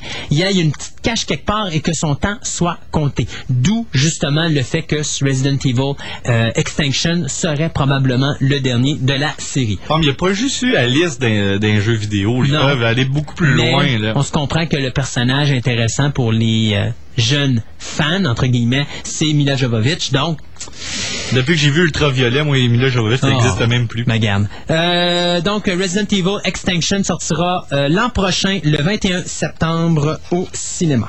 Ça va faire juste du bien pour une chose, ce film-là. Re- revoir Russell Mulcahy. Au, ouais, comme Si réalisateur. encore sa ouais. technique, si... Ah, parce que son jeu de caméra, c'était réalisateur. Ouais, mais les derniers films qu'il a fait, t'as pas terrible. Ouais. Enfin, euh, Stargate, je pensais, vrai, que j'avais, je pensais que j'avais fini avec toutes les mauvaises nouvelles. Il me semble que non. Stargate. Gabriel Carvier? Euh, Stargate SG-1 finit cette année. Oui. Ça, tout le monde le sait. Vous avez une quatrième saison de Stargate Atlantis. Vous avez deux films qui s'en vont présentement directement en DVD. Le premier va être pour finaliser toutes les dix saisons de Stargate SG-1. Le prochain, après ça, le deuxième, sera une genre d'histoire temporelle. Vous avez Dean Devlin qui, lui, le casse de bain, va refaire un Stargate euh, numéro 2 basé sur la suite de son film en se foutant royalement des dix années de Stargate SG-1. Ben Et de- non, c'est pas bon. et de tout l'univers que Stargate a présentement. Ah, mais oublie pas, là, tu parles comme euh, contre Did Nevlin, mais c'est lui qui a écrit de Eight Legged Freak. Non, mais ça, attention, là. Moi, je parle d'un individu qui a aucun respect pour ce qui s'est fait et pour les fans qui adorent Stargate. Ah, mais l'as-tu voulu, la série? C'est pas son problème. S'il veut faire un deuxième film qui s'adapte avec la télésérie puis qui change avec ça, tu vas pas prendre Kurt Russell et James Spader puis dire il y a 10 ans qui s'est passé entre les deux films puis tout ce qui s'est passé dans SG-1, ça existe pas. Présentement, sur le net, les fans de SG-1 ont déjà envoyé des lettres à MGM pour dire que le film serait boycotté de leur part si cette direction-là est prise. Ah, mais on dit ça pour James Bond, puis regarde ce que ça donne. Ben, James Bond n'a pas eu le succès escompté. Le continent américain n'a pas suivi l'Europe. On se comprend, là? Donc, les gens qui avaient à boycotter ont boycotté. Moi, j'ai boycotté, j'y suis pas allé. Je vous l'avais dit en ondes que je boycotterais, j'irai pas. Je vais attendre qu'il sorte en DVD, m'a loué, je l'achèterai même pas. Ça va se finir là, moi, James Bond. euh, J'accepte pas Daniel Craig. Stargate, je trouve que c'est une erreur. Au même titre que je considère que Superman Returns, c'était une erreur au niveau de faire une suite plutôt que de partir à l'origine puis de refaire quelque chose de nouveau avec des acteurs qui auraient eu leur personnage qui auraient pu faire ce qu'ils auraient voulu avec le personnage et un réalisateur qui aurait pu avoir la liberté de s'amuser avec une histoire beaucoup plus intéressante que de prendre une suite à quelque chose qui s'est déjà fait. Donc c'est la même affaire avec Stargate. Je trouve que c'est une erreur de faire une suite. Christophe, est-ce que tu aurais dit la même chose s'il avait refait les séquences euh, relatives à la relation entre Lois et Clark, mais avec les comédiens actuels? Je l'aurais fait exactement pareil, je vais t'expliquer pourquoi. Euh, Superman est un film des années 80. On a eu 3 et 4 qui ont été faits. Je ne suis pas d'accord avec une suite qui va aller dans l'intérieur d'une saga pour détruire ce qui s'est fait par la suite. Au même titre que, mettons, on, T'as jamais écouté The Highlander au-delà du premier? Highlander 1 et Highlander 2. Mais Highlander 3, je l'ai toffé, mais j'ai même jamais écouté Highlander 4. J'ai même pas étoffé les deux séries télé qu'on suit par la suite. Euh, Lander 4, tu manques de quoi? À Lander 3, tu peux sauter autre. OK? Parce que le problème est là. Euh, Highlander finissait. Highlander 2, Mulcahy a quand même trouvé une manière de ramener le personnage à ce qui était en ramenant des personnages sur la Terre puis en créant des entités extraterrestres en nous disant que finalement les immortels venaient d'une autre planète. Donc ça l'a ramené euh, une logistique au fait qu'on a ramené Connor, ben c'est Duncan MacLeod, euh, c'est Connor. C'est Connor. C'est Connor qui C'est est- Connor, c'est euh, Connor, ok. Christopher, De euh, ramener euh, Connor en immortel. Parce que là, il reçoit des gens qui sont comme lui. Donc, il, re- il revient comme il était avant. Mhm. Tu sais, le 3, lui, il a comme oublié le deuxième. Alors, le premier finit, puis quand l'un est, rendu mortel, mais le 3 commence, il est rendu immortel. Pourquoi? Non, il redevient immortel parce qu'il y a un gathering qui arrive à cause que l'autre sort de la caverne. Mais on se comprend que ça n'a pas de logique parce qu'il est sur Terre. Donc, normalement, Ah ouais. il aurait jamais dû devenir mortel. Parce que l'autre était pas mort. Ça n'a pas de logique. Euh, moi, c'est là que ça me passe plus. Et, et c'est pour ça qu'Highlander 3, ça passe pas pour moi. Highlander 4, je l'ai pas écouté, je voulais rien. Highlander 4, t'oublies le 1, t'oublies le 3. Ben, t'oublies tout parce que... T'oublies le 3 pour le 1. T'oublies le 1, t'oublies le 2 et t'oublies le 3. Ouais, exactement. Puis t'oublies aussi le 1 parce que la conclusion du 1 se tient pas de bout. Oui, à Steinboot, si t'écoutes le, le, le 4 con- comme, comme du monde. C'est vraiment bien détaillé. Puis le 4, on, est- on avait des réticences. Quand je l'écoutais, je l'écoutais avec Gaétan, justement, puis on avait vraiment aimé. Ben, c'est parce que la, la version que lui a vue au cinéma, c'était même Ah pas celle qui est sortie en Non, DVD. parce qu'ils ont encore Non, ils ont fait la même affaire avec le 4 qu'ils ont fait avec le 2 au cinéma puis qu'ils ont fait avec le 3, c'est-à-dire ils nous ont chopé le film puis ils ont tout réédité au complet. Le film au cinéma, Highlander 3 au cinéma, euh, Highlander 4, c'est-à-dire au cinéma, n'avait aucun sens. Mais c'était comme le 2. Mais c'était encore pire, l'histoire avait aucun sens. Ah ouais. T'écoutes le film au cinéma, puis j'étais avec un de mes amis quand j'étais allé voir le film au cinéma, Highlander 4, on était là. Ok, dans ma tête, je n'ai jamais vu le film. Je l'oublie. Non, ça n'a pas de bon sens. Puis quand je l'ai réécouté en vidéo, je l'ai réécouté avec Gaëtan en vidéo, puis c'est lui, il dit, écoute Highlander 4, je, veux rien savoir. Il dit, là, on, a- on avait un party avec des amis, puis il dit, on, a- on a fait une petite soirée vidéo, puis il dit, on écoute Highlander. Fait, ok, vu qu'on était en gang, je vais l'écouter. Puis j'ai réussi à dire, wow! En force d'écouter le film, puis écouter le montage final, fait, le film était bon. Ça aurait dû être la suite originale du premier. Mais tu sais, mon problème est là. En tout cas, ça revient à ce que tu répondais, Gaëtan, face à Superman. Ma réponse aurait été pareille. Parce que l'erreur, puis encore là, c'est l'erreur. Même si Christopher Reeve aurait été là, puis Margot Kidder, puis il aurait fait ce film-là. Là, on parle pas de la même chose, mais encore là, il aurait fallu respecter le 3 et le 4 parce que j'aurais pas accepté d'avoir une suite qui respecte pas ce qui a été fait. Moi, je me dis la chose suivante, puis ça a été la problématique de vendredi 13. Friday 13, 1 à 5, ça se tient debout. Oui. Après le cinquième, ils ont décidé que Jason était mort, pour de bon. OK, parce Ben. qu'ils nous ont ramené un Jason dans, dans le cinquième qui n'était pas un vrai. Donc, on a vraiment assumé, là, à ce moment-là, Jason Que le final chapter était la, la fin. Final Chapter, c'était la mort de Jason Voorhees. Là, on créait un nouveau personnage qui était... euh, L'ambulancier, là. Non, qui était... euh, Tommy Jarvis. Tommy Jarvis. OK? Ouais. Et là, les fans sont pas contents. Et dans le 6, on fait un switch complet. Et là, on crée un Jason mort-vivant. Et moi, la saga, le finit là. Ouais, mais il avait réutilisé Tommy Jarvis au début du film. Mais quand même, ils ont détruit la saga là.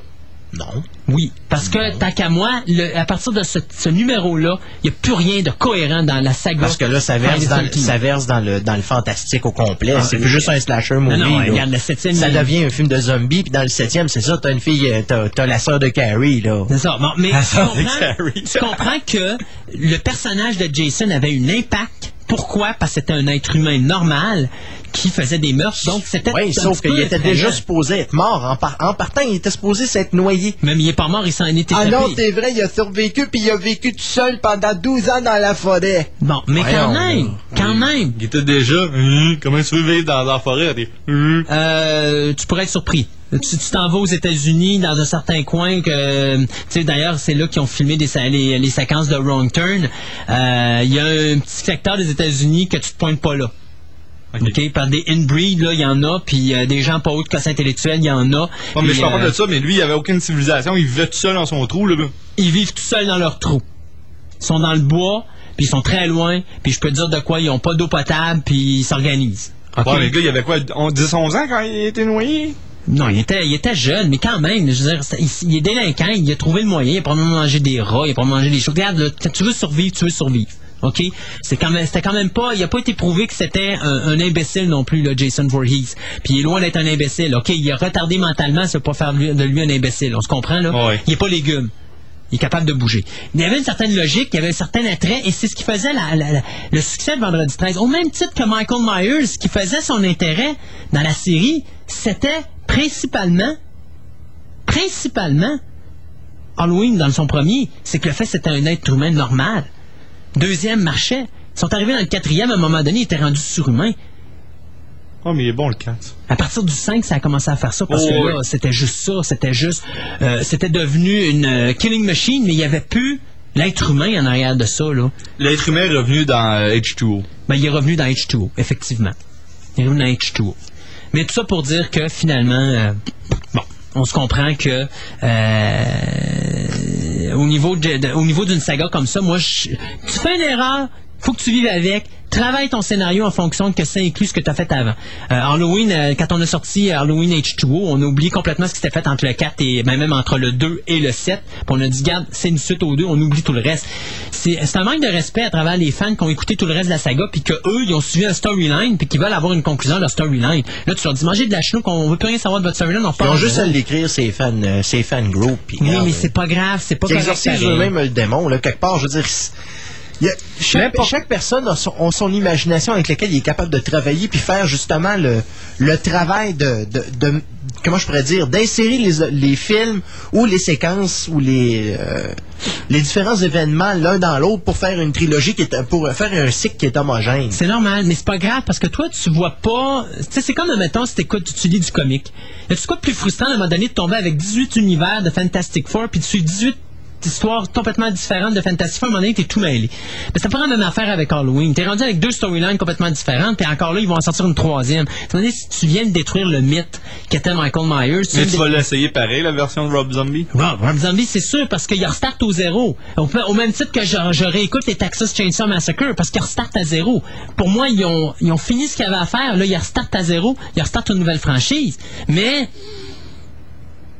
tant qu'ils vont pas jouer dans les anciennes franchises, moi, j'ai pas de problème.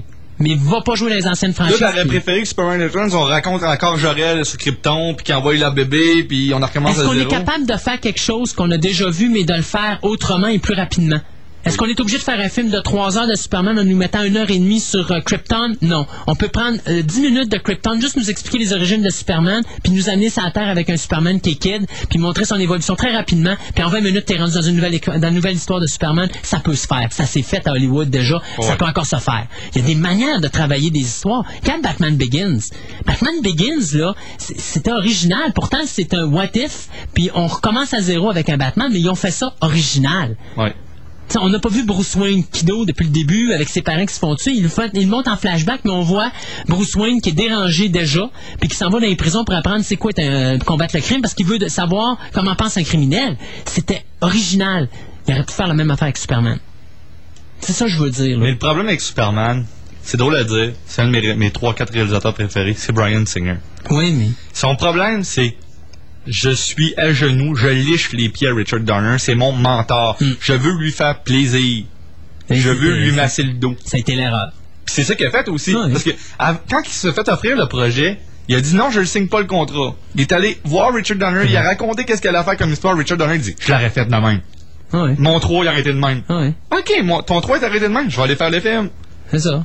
Je vais faire ton vrai Superman 3. C'est ça l'erreur. Là, il reste, à- il reste à voir maintenant si on va vraiment se faire offrir euh, le retour de Zod et ses deux comparses euh, pour le prochain. Ben là, il parle de Bizarro, de Brainiac et de Zod. Bon, il parle de plein d'affaires encore, mais on verra ça. De toute façon, regarde, ils vont faire un film plus gros, moins d'argent.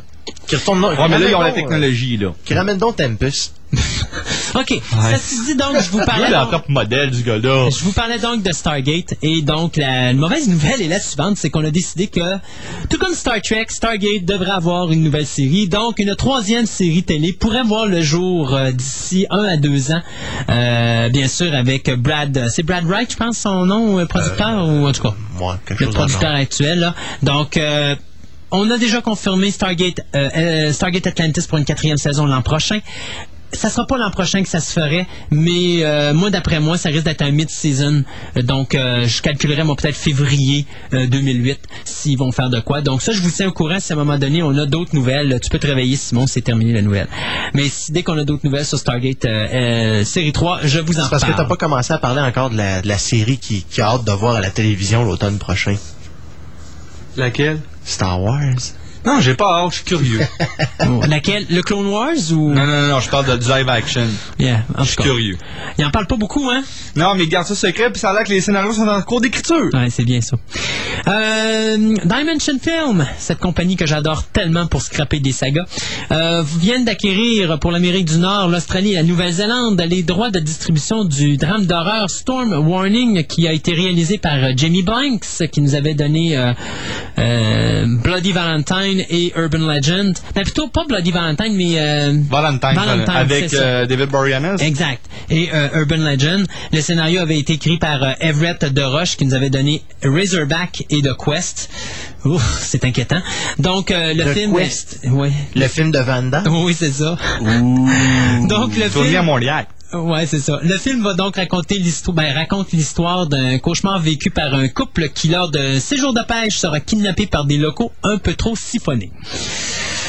Et là-dedans, ben, ce petit groupe de locaux est contrôlé par une mère euh, contrôlante. On a-tu vu ça, cette histoire-là? Il me semble que oui, hein? Regarde, tout ce que je peux vous dire, c'est que c'est euh, Nadia Fares, Robert Taylor, John Bromston, David Lyons et Matthew euh, Wilkinson qui seront les acteurs principaux de ce film qui devrait arriver sur les écrans à l'hiver 2007, donc calculé donc euh, novembre-décembre. Un bunch of nowhere. Cheeseburger? Coke. Pepsi. Pepsi cheeseburger. Oh mon dieu. Hey, euh, Gaëtan, une bonne nouvelle pour toi. Je vais te parler d'une actrice de 24 ans que tu aimes beaucoup. Ah? Anne Hathaway. Ouais. Ah, ok, t'as pas... Pas Pr- Princess. Ben euh, oui. Harry. Ben là, elle va jouer dans un film d'horreur. Elle est tannée de jouer dans des films de Walt Disney, alors elle a décidé d'aller dans des Ben, elle a joué dans euh, The Devil Wears Prada cette année. Ouais, mais Ah, euh, C'était un euh, peu, c'était pas un film de fantastique, ça. Non, non, non, au sens figuré le nom Devil. elle était plus nécessairement associée à Walt Disney. Non, c'est ça. Donc, euh, The Passengers, ça s'appelle. Ça va être produit par les studios Mandake Pictures. Et euh, le film sera réalisé par euh, Rodrigo Garcia. Aucune idée c'est quoi qu'il a fait. Euh, le film, ben, l'histoire est assez intéressant- intéressante. C'est une... Comment est-ce que je pourrais dire? C'est une conseillère qui vient en aide à six réchappés d'un accident d'avion.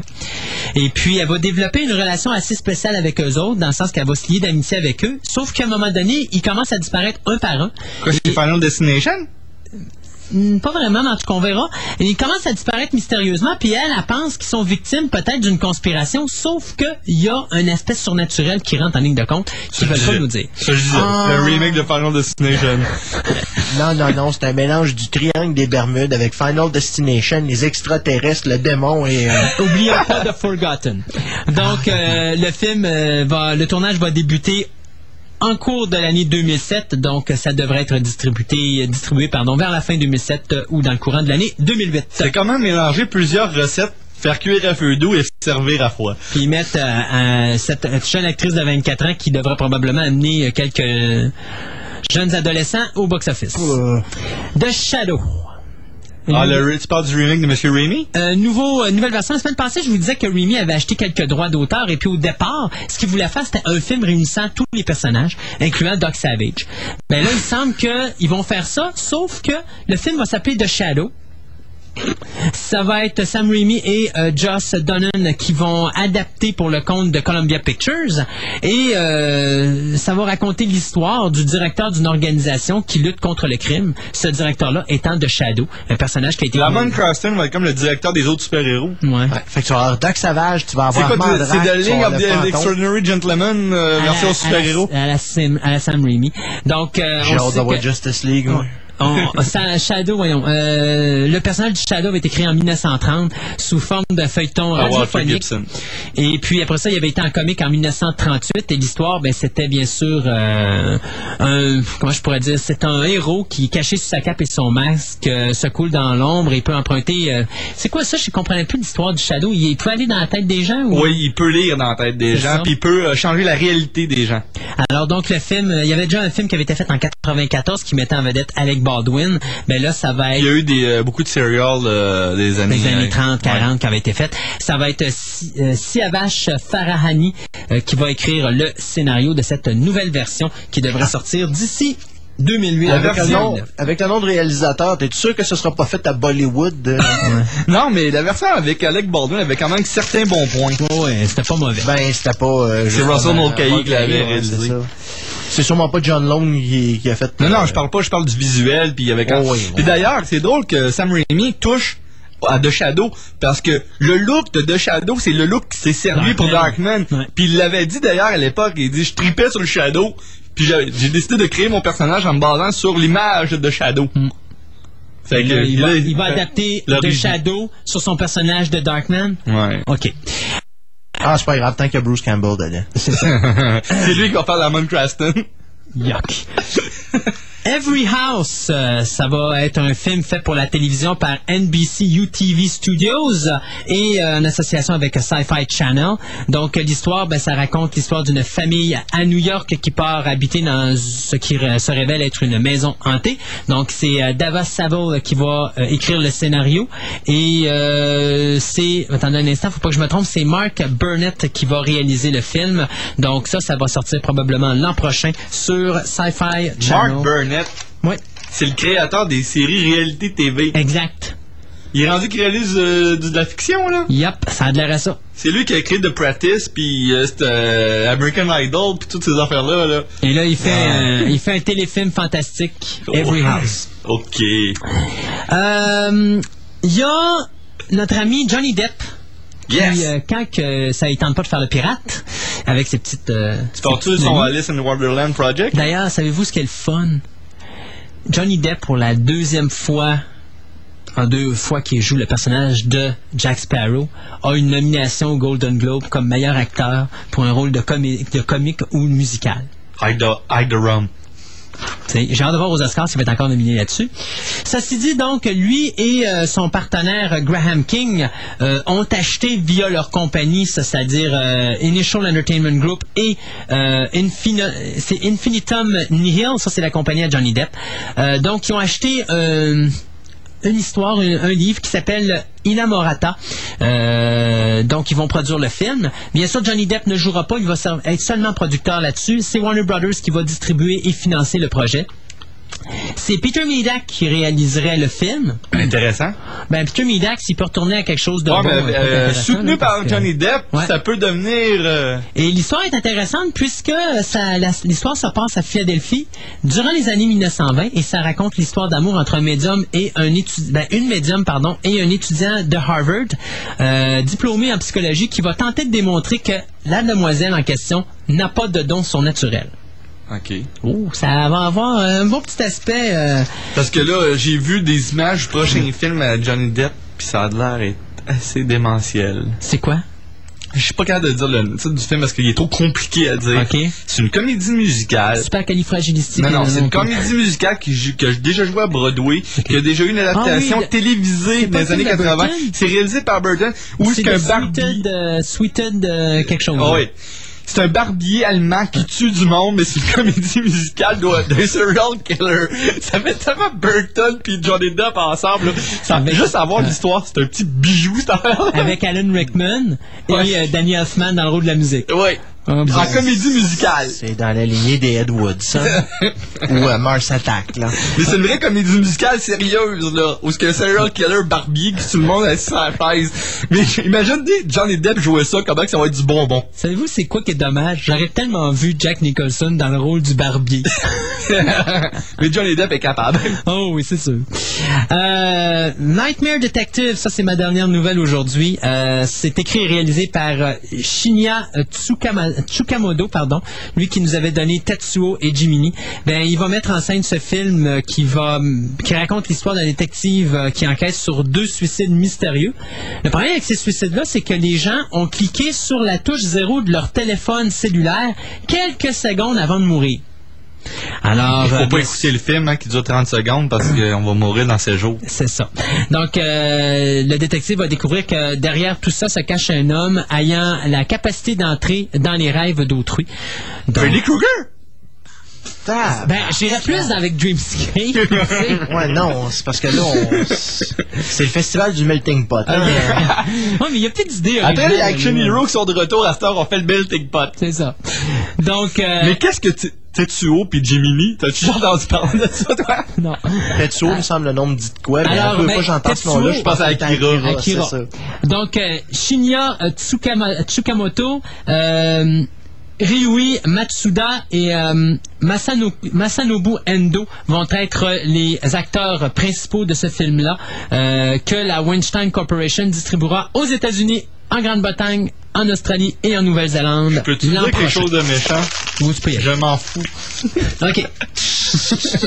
Ah mon Dieu. Hey, déjà 14h38. Allons-y donc avec. Tiens, tantôt tu me parlais de euh, Ush- euh, Ushaibai Mountain. Pourquoi qu'on n'écoute pas ça? On y va avec quelques pauses commerciales. Chichi Chichi Bang Bang. Ok. Et puis après ça, on revient avec Gaëtan et sa panoplie de choses qu'il a à nous dire aujourd'hui. Alors, à dans quelques instants.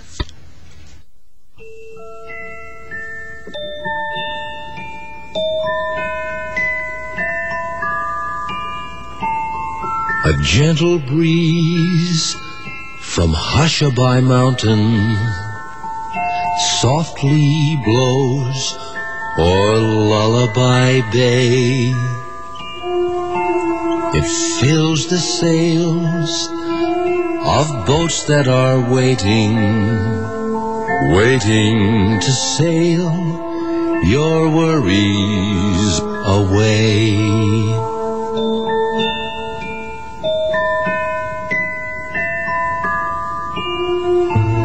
It isn't far to Hushabye Mountain, and your boat waits down by the quay.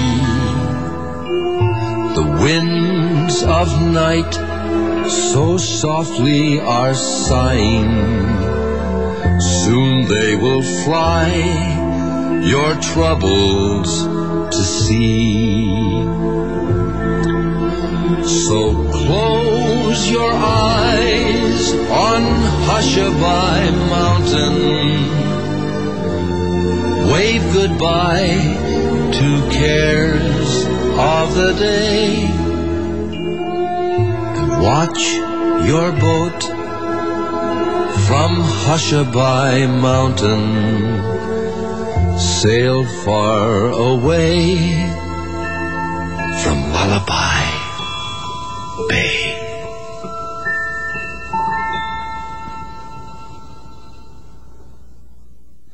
Simi 1037, la radio qui vous parle à Québec. Thank you for listening. I'd like to wish you a Merry Christmas and a wonderful New Year. Pas encore assez connu. Votre nom est pas encore sur toutes les lèvres. Pour les ventes, ça pourrait aller un peu mieux. Optez pour le 1037. Une façon simple, efficace de rejoindre le marché de Québec à des coûts compétitifs. La publicité du 1037. Un investissement sûr. Contactez l'un de nos représentants. 624 0700. Y a-tu quelque chose de plus fun que de savoir que les autres la trouvent belle et attirante? Vous voulez avoir mon secret pour avoir la plus belle? Peu importe son âge, elle sera la plus jolie. Peu importe votre véhicule, moto ou minibus, Agestis Centre Esthétique Auto lui fera un lavage méticuleux à la main par des professionnels. Traitement anti-pluie pour vos vitres, lavage intérieur à la vapeur, pour un véhicule impeccable, propre comme un sous-neuf, ou pour une remise à neuf de fin de location, Agestis Centre Esthétique Auto, 418 Montérégienne Beauport, 6600443. Mentionnez que c'est Mario Hudon qui vous envoie et obtenez 5 de rabais. La bijouterie Fortuna, une équipe de spécialistes, gémologistes et joailliers pour vous qui recherchez des bijoux de grande qualité. Voyez notre collection de bijoux exclusives, bagues, pendentifs et magnifiques colliers de perles. Présentement, Bijouterie Fortuna vous offre 20% sur une grande sélection de boucles d'oreilles en or 10 et 14 carats, ses bracelets médicaux. Allez vous gâter? De plus, surveillez notre prochain catalogue promo dans votre Publisac de fin novembre. À deux pas de la Trionne, Bijouterie Fortuna vous attend au 5000 3e Avenue Ouest Charlebourg, 627 1445. C'est c'est rafraîchissant. Le journal Bière et Impression, c'est votre mensuel coloré sur la bière qui est maintenant distribuée dans les régions de Québec et Lévis. Disponible gratuitement dans l'un des présentoirs près de chez vous, Bière et Impression vous mettra la broue à la bouche.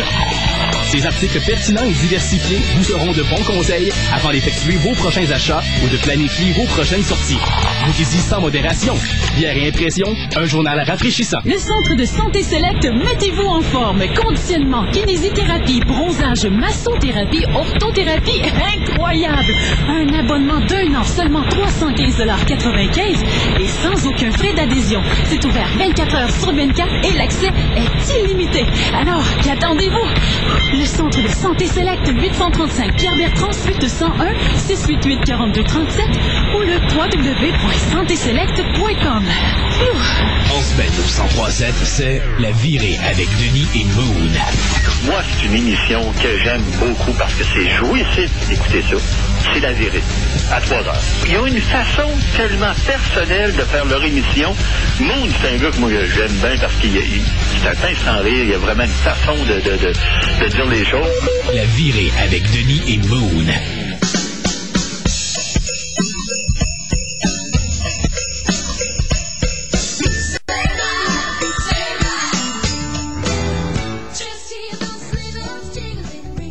Écoutez Fantastica. Avec Christophe Lassens.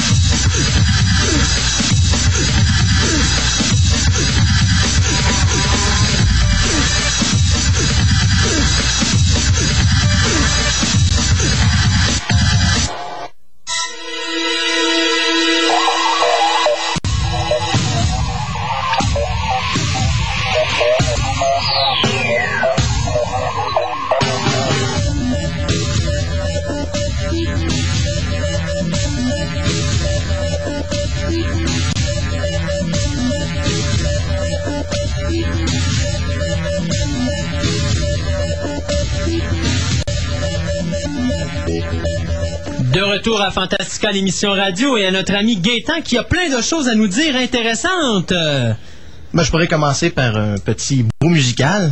Ok. Tadam, tadam, Jazz. tom, tom, tom, tom. Comme je te disais tout à l'heure au téléphone, euh, j'ai découvert la version PC de Jazz Unleashed. Et euh, moi et Simon, on l'avait déjà essayé plus tôt cette année euh, pour la console PlayStation 2. Euh, puis c'est ça, j'ai découvert une version PC, alors euh, j'ai fait oh. ouais. On va essayer ça? Ben c'est parce que là, ça fait quand même plusieurs fois qu'on parle. euh, on devrait peut-être penser chronique jeux vidéo. Ouais, à un moment donné. On se disait, y a suffisamment de jeux qui rentrent dans notre carcan pour vraiment Oui, faire une plein. chronique? Ben c'est parce que éventuellement, on va peut-être essayer de me munir ou de trouver une façon de mettre la main sur certaines consoles que je n'ai pas, dont euh, Xbox 360, parce que j'aimerais bien essayer Dead Rising. C'est quoi ça? Dead Rising, essaie de t'imaginer, euh, tu es capable de jouer toi-même à Dawn of the Dead. C'est un jeu basé sur le film Dawn of the Dead. Dans un centre d'achat, dans Non, le non, non. peu importe. Peu importe. T'es dans un centre d'achat, t'es un, t'es un gars qui s'enferme dans un centre d'achat puis que les zombies rentrent dans le centre d'achat.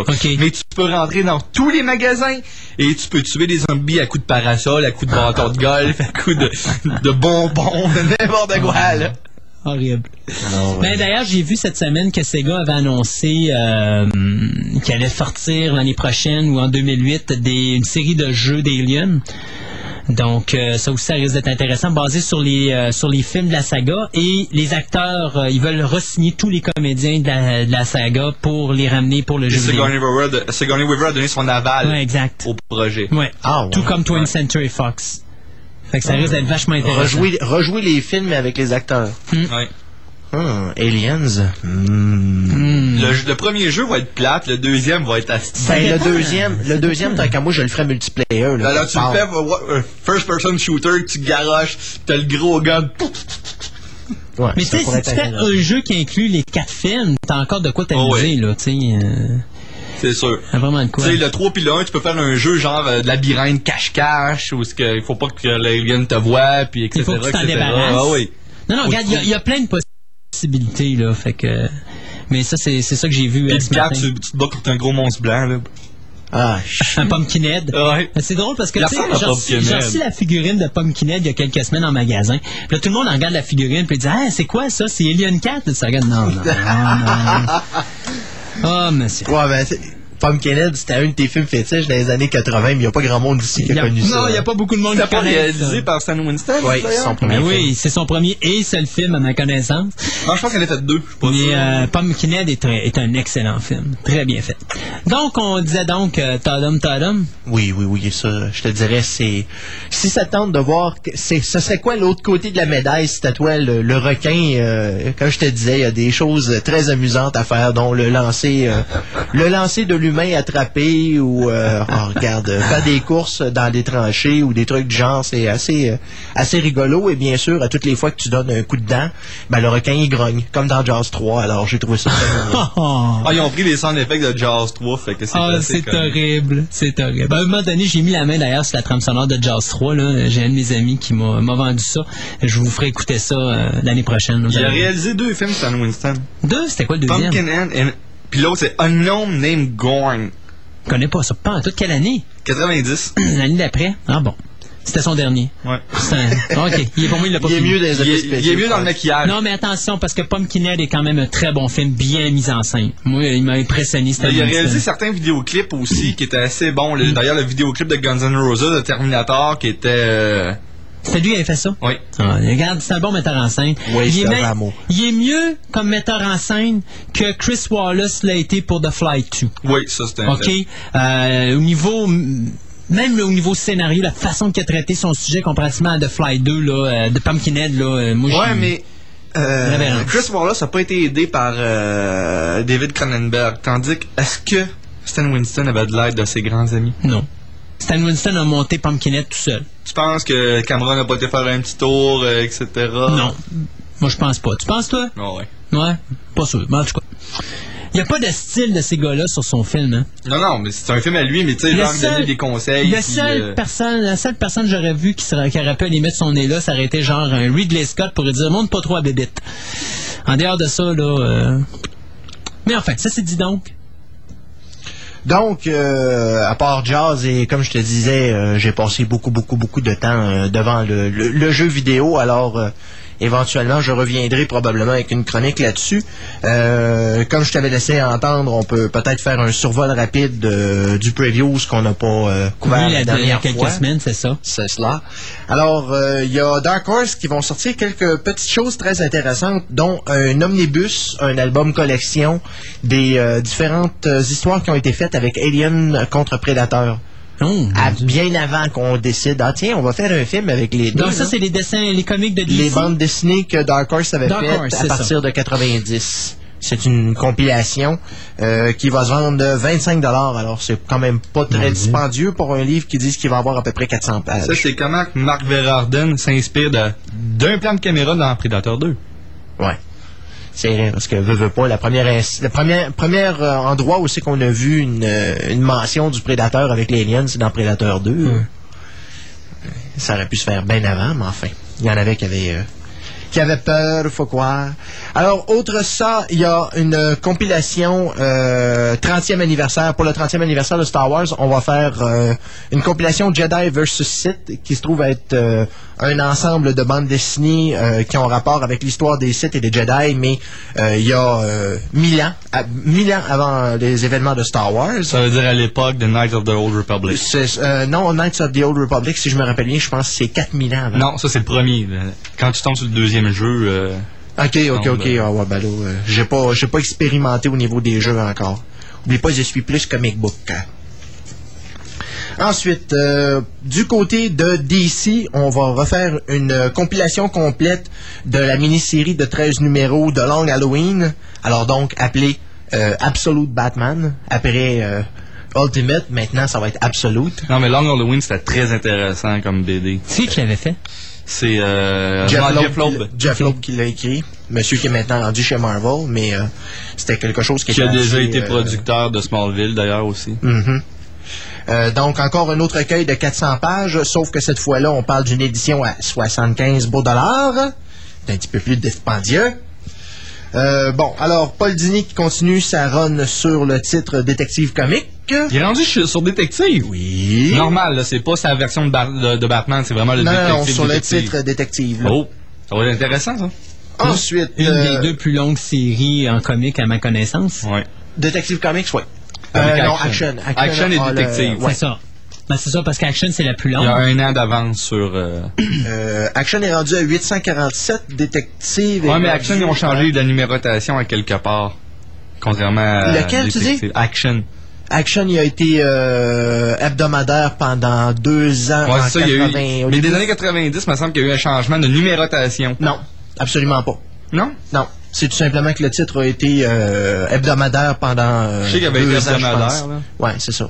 Fait qu'à ce moment-là, la numérotation allait plus vite parce qu'il y avait Ouais, plus c'est ça. Il a pris de l'avance un peu, mais euh, regarde, on est quand même rendu à quoi? On parle de même pas euh, 20 numéros de différence entre les deux. Là. Détective. Comic est à 828 puis Action à 847. Non, Détective est plus vieux parce qu'il était à 27 en 39. Ouais. Puis, est Action à 38. Il, était, il a fait le numéro 1 en 1938. Puis l'autre, déjà, le numéro 27 date d'avril. Numéro 1 date d'avril 20, euh, 37 de, de, de Détective. Mhm. En tout cas, là maintenant, Action a, a les devant. devants probablement à cause de cette. Mais la euh, seule chose cette que je peux espérer, c'est que DC vont garder. Jusqu'à 1000 au moins. Non, mais garde-les tout court. Parce que c'est parce que Marvel s'amuse à, à relancer leur série à partir du numéro C'est ça. 1. C'est la dernière chose qui reste dans le domaine du comic qui est encore là de l'origine. Fantastic Four, Amazing Spider-Man sont revenus à leur numérotation. Ils sont revenus. Ouais. Tu Oh, l'as oui. dit. Mais eux autres, Ouais, eux autres, ça t'offre. Puis ça, ça va être les premiers comic books arrivés au numéro 1000 de l'histoire du comic. Ça va être un événement, mais que ça Ça va être arrive, ça. seuls. Parce qu'il faut être honnête, là, il n'y aura pas personne qui va refaire ça. Moi, j'y crois pas. Parce que 1000 numéros dans... Ben, c'est quand même pas si pire, on est rendu à 100 là, nous autres. euh. Ouais, ouais, mais c'est 1000 mois, là, tu sais, c'est... euh, Ah, non, non, c'est sûr. Euh, Il y a euh, l'écrivain Mark Wade euh, qui va repartir une nouvelle série qui existait de longue date chez DC avec euh, le dessinateur George Perez, qui est un dessinateur très connu autant chez Marvel que chez DC. Monsieur Détail. Euh, C'est cela. Alors, euh, ils, vont ref- ils vont repartir la série de Brave and the Bold. Donc, Batman et un invité, euh, un peu au, sur le même principe que le Marvel Team Up chez Marvel à l'époque avec Spider-Man ou le Two-in-One avec The Thing. Euh, disons que moi, le juste... Two-in-One? Oui, c'était Marvel 2-in-1 avec Ok, euh, The Thing. Je trouve ça comique comme... euh, Mais c'est parce qu'ils sont deux au début du comic, Ouais, puis quand que Thing s'assoit, ben, il en reste un. Ça arrive souvent que The Thing il reste sur la paille et que l'autre, ben, je suis désolé, mais je peux pas t'aider, puis il s'en va. C'est ça. Sauf quand c'est Johnny qui tire les, euh, les oreilles par l'arrière. Euh, bon, à part de ça, qu'est-ce que vous avez vu qui valait la peine? Hmm. Civil War, euh, on a hâte que ça finisse, là. Ouais, ben, Civil War, faut s'attendre à ce que ça t'offre jusqu'à la fin janvier. Ouais. Euh, bon, il y a euh, Shazam, euh, le personnage que l'on connaît avec l'éclair en avant, là, ouais. Captain Marvel, qui va euh, faire une réapparition sous la plume euh, et sous, ben, sous la plume Ça- autant du côté de l'écriture que du dessin par euh, Jeff Smith qui nous a produit la saga Bone. OK. Bon, ah, mais c'était- le, le- excuse, là, mais je regarde le dessin de Shazam, ça fait quasiment euh, Bruce Timm, hein? Ouais, un petit peu. Mais euh, étant donné que euh, Jeff Smith, son truc, euh, était beaucoup caricatural, ça va aller plus dans ce style-là pour. Non, mais euh, c'est le dessin que là. là Ouais, c'est un fait, c'est un fait que la présentation fait un peu euh, Bruce Timm. là. Que ça, du côté de DC, c'est pas mal. euh, on a déjà pas mal fait le tour, à moins qu'on rentre dans le vertigo et. euh, disons que je sais pas exactement quelque chose avec lequel je suis familier. Il me semble que j'avais vu une compilation aussi chez Image. Ils font des compilations? Oui. Une bien compilation sûr. de Pit, s'il vous plaît, je la veux. Ah bon, Dead World, ça, pour ceux qui aiment les histoires de zombies, ça, ça continue justement chez Image. Euh, D'ailleurs, euh, si je me rappelle, euh, Dead World dans les années 80, c'était une, c'était une des premières séries vraiment gore qui avait commencé en comic book. C'était des histoires de zombies euh, avec un petit peu de viscère. De toute façon, leur série à Walking Dead va toujours bien. Oui, oui, oui, rendu quoi, au numéro 33, C'est 34? la série de Romero, ça? Non, Non, ça c'est Escape of the Living Dead. C'est pas fait euh, Non, dans une grosse compagnie. Mais Romero, c'était pas tic- c'est pas TikTok, mais euh, comment il s'appelle donc euh, En tout cas, c'est comme un genre TikTok, TikTok, mais je me rappelle plus euh, c'était quoi le nom du comic. Mais c'est pas Escape. Escape, c'est. Ouais, il a fait une série Escape from the Living Dead. Ouais, mais euh, non, euh, je pense que Christophe a raison là-dessus. C'est pas euh, George Romero, mais c'est basé sur C'est ça, Escape- la suite de Night of the Living C'est Dead. Escape, c'est fait par les, les gens qui, qui appartiennent actuellement des droits, c'est-à-dire les associés de, de Romero de- de- du premier Night of the Living Dead, qui avait fait Child, Child ou Children of the, of the Dead. Là, à un moment donné, il avait fait une autre suite. Puis il avait fait un... oh mon Dieu, il avait fait un autre film, en tout cas. Il avait, fait- il avait fait une espèce de... Ah, c'est toi qui étais responsable de la version colorée, puis la version 30e anniversaire, qui avait filmé des séquences pour rajouter dans Night of the Living Dead. Puis il avait enlevé des séquences de l'original, puis en tout cas, c'était garde. les gars font de l'argent avec ça parce que ça vient en affaire, là, mais c'est la seule chose qu'ils ont. Ouais, puis euh, Romero a aucune royauté Non, mais lui, il veut rien savoir de tout ça de toute façon. Et c'est ça, Escape from the Living Dead, c'est eux autres qui sont derrière ça. Mais euh, Romero avait, ou c'est Tip, Tip Top, ou Tip Tap, quelque chose de genre, mais en tout cas, il y avait un comique qui avait produit. Ben, je sais qu'il a écrit quelque chose il y a pas très longtemps C'est ça. dans fait comic book. À ma connaissance, c'est mort, mais euh, je pense qu'il a fait trop de numéros avec ça, ou pas plus. Il a pas vraiment fait beaucoup, beaucoup de numéros, là. Ça n'a pas fait longtemps. Bon, alors on va rentrer rapidement chez Marvel. Euh, petit survol rapide parce qu'il y a quand même euh, bien des choses à couvrir. Euh, premièrement, premier numéro de l'adaptation de la série de Stephen King, The Dark Tower, en bande dessinée. Oui. Euh, écrite par Peter David. D'ailleurs, euh, le scrapbook est sorti cette semaine. OK. Donc ça, c'est gratuit. Alors, euh, habituellement, les gros collectionneurs de comics ont tout ça dans leurs enveloppes. OK. Euh, ensuite, euh, il y a la saga des clones qui va finalement se clore euh, dans le- la série Ultimate Spider-Man, donc la version euh, de Michael Bendis, qui a trouvé le moyen de prendre la, la bonne vieille saga des clones qu'on avait connue dans le Spider-Man original dans les années 70 et virer ça sur ses oreilles, mais quelque chose de rare. Ouais, mais je trouve qu'elle a tiré sa longueur vers la fin, la saga des clones de Bendis, là. À comparer de ses autres storylines. Elle n'est pas finie encore. C'est ça, je, trouve- je, je- je trouve, trouve qu'elle tire sa longueur à comparer des autres. Il me semble qu'il y a beaucoup plus de numéros que les autres sagas qu'elle avait amenés. Ouais, mais étant donné que d'habitude, Ultimate Spider-Man sortent assez rapidement et, tu sais, je veux dire, l'histoire est quand même assez Condensée. condensée que, je veux dire, tu vas lire les neuf numéros ensemble puis tu vas dire, écoute, non, c'était pas si long que ça, là. Parce que il y en arrive des choses dans ma tête que ça fait longtemps qu'on en parle de la saga des clones, parce que c'est venu avant le numéro 100, puis... euh, Mhm. Bon, ensuite, grosse modification dans le dans l'univers de Spider-Man. Premièrement, maintenant que son identité est révélée au grand public, c'était déjà quelque chose de gros.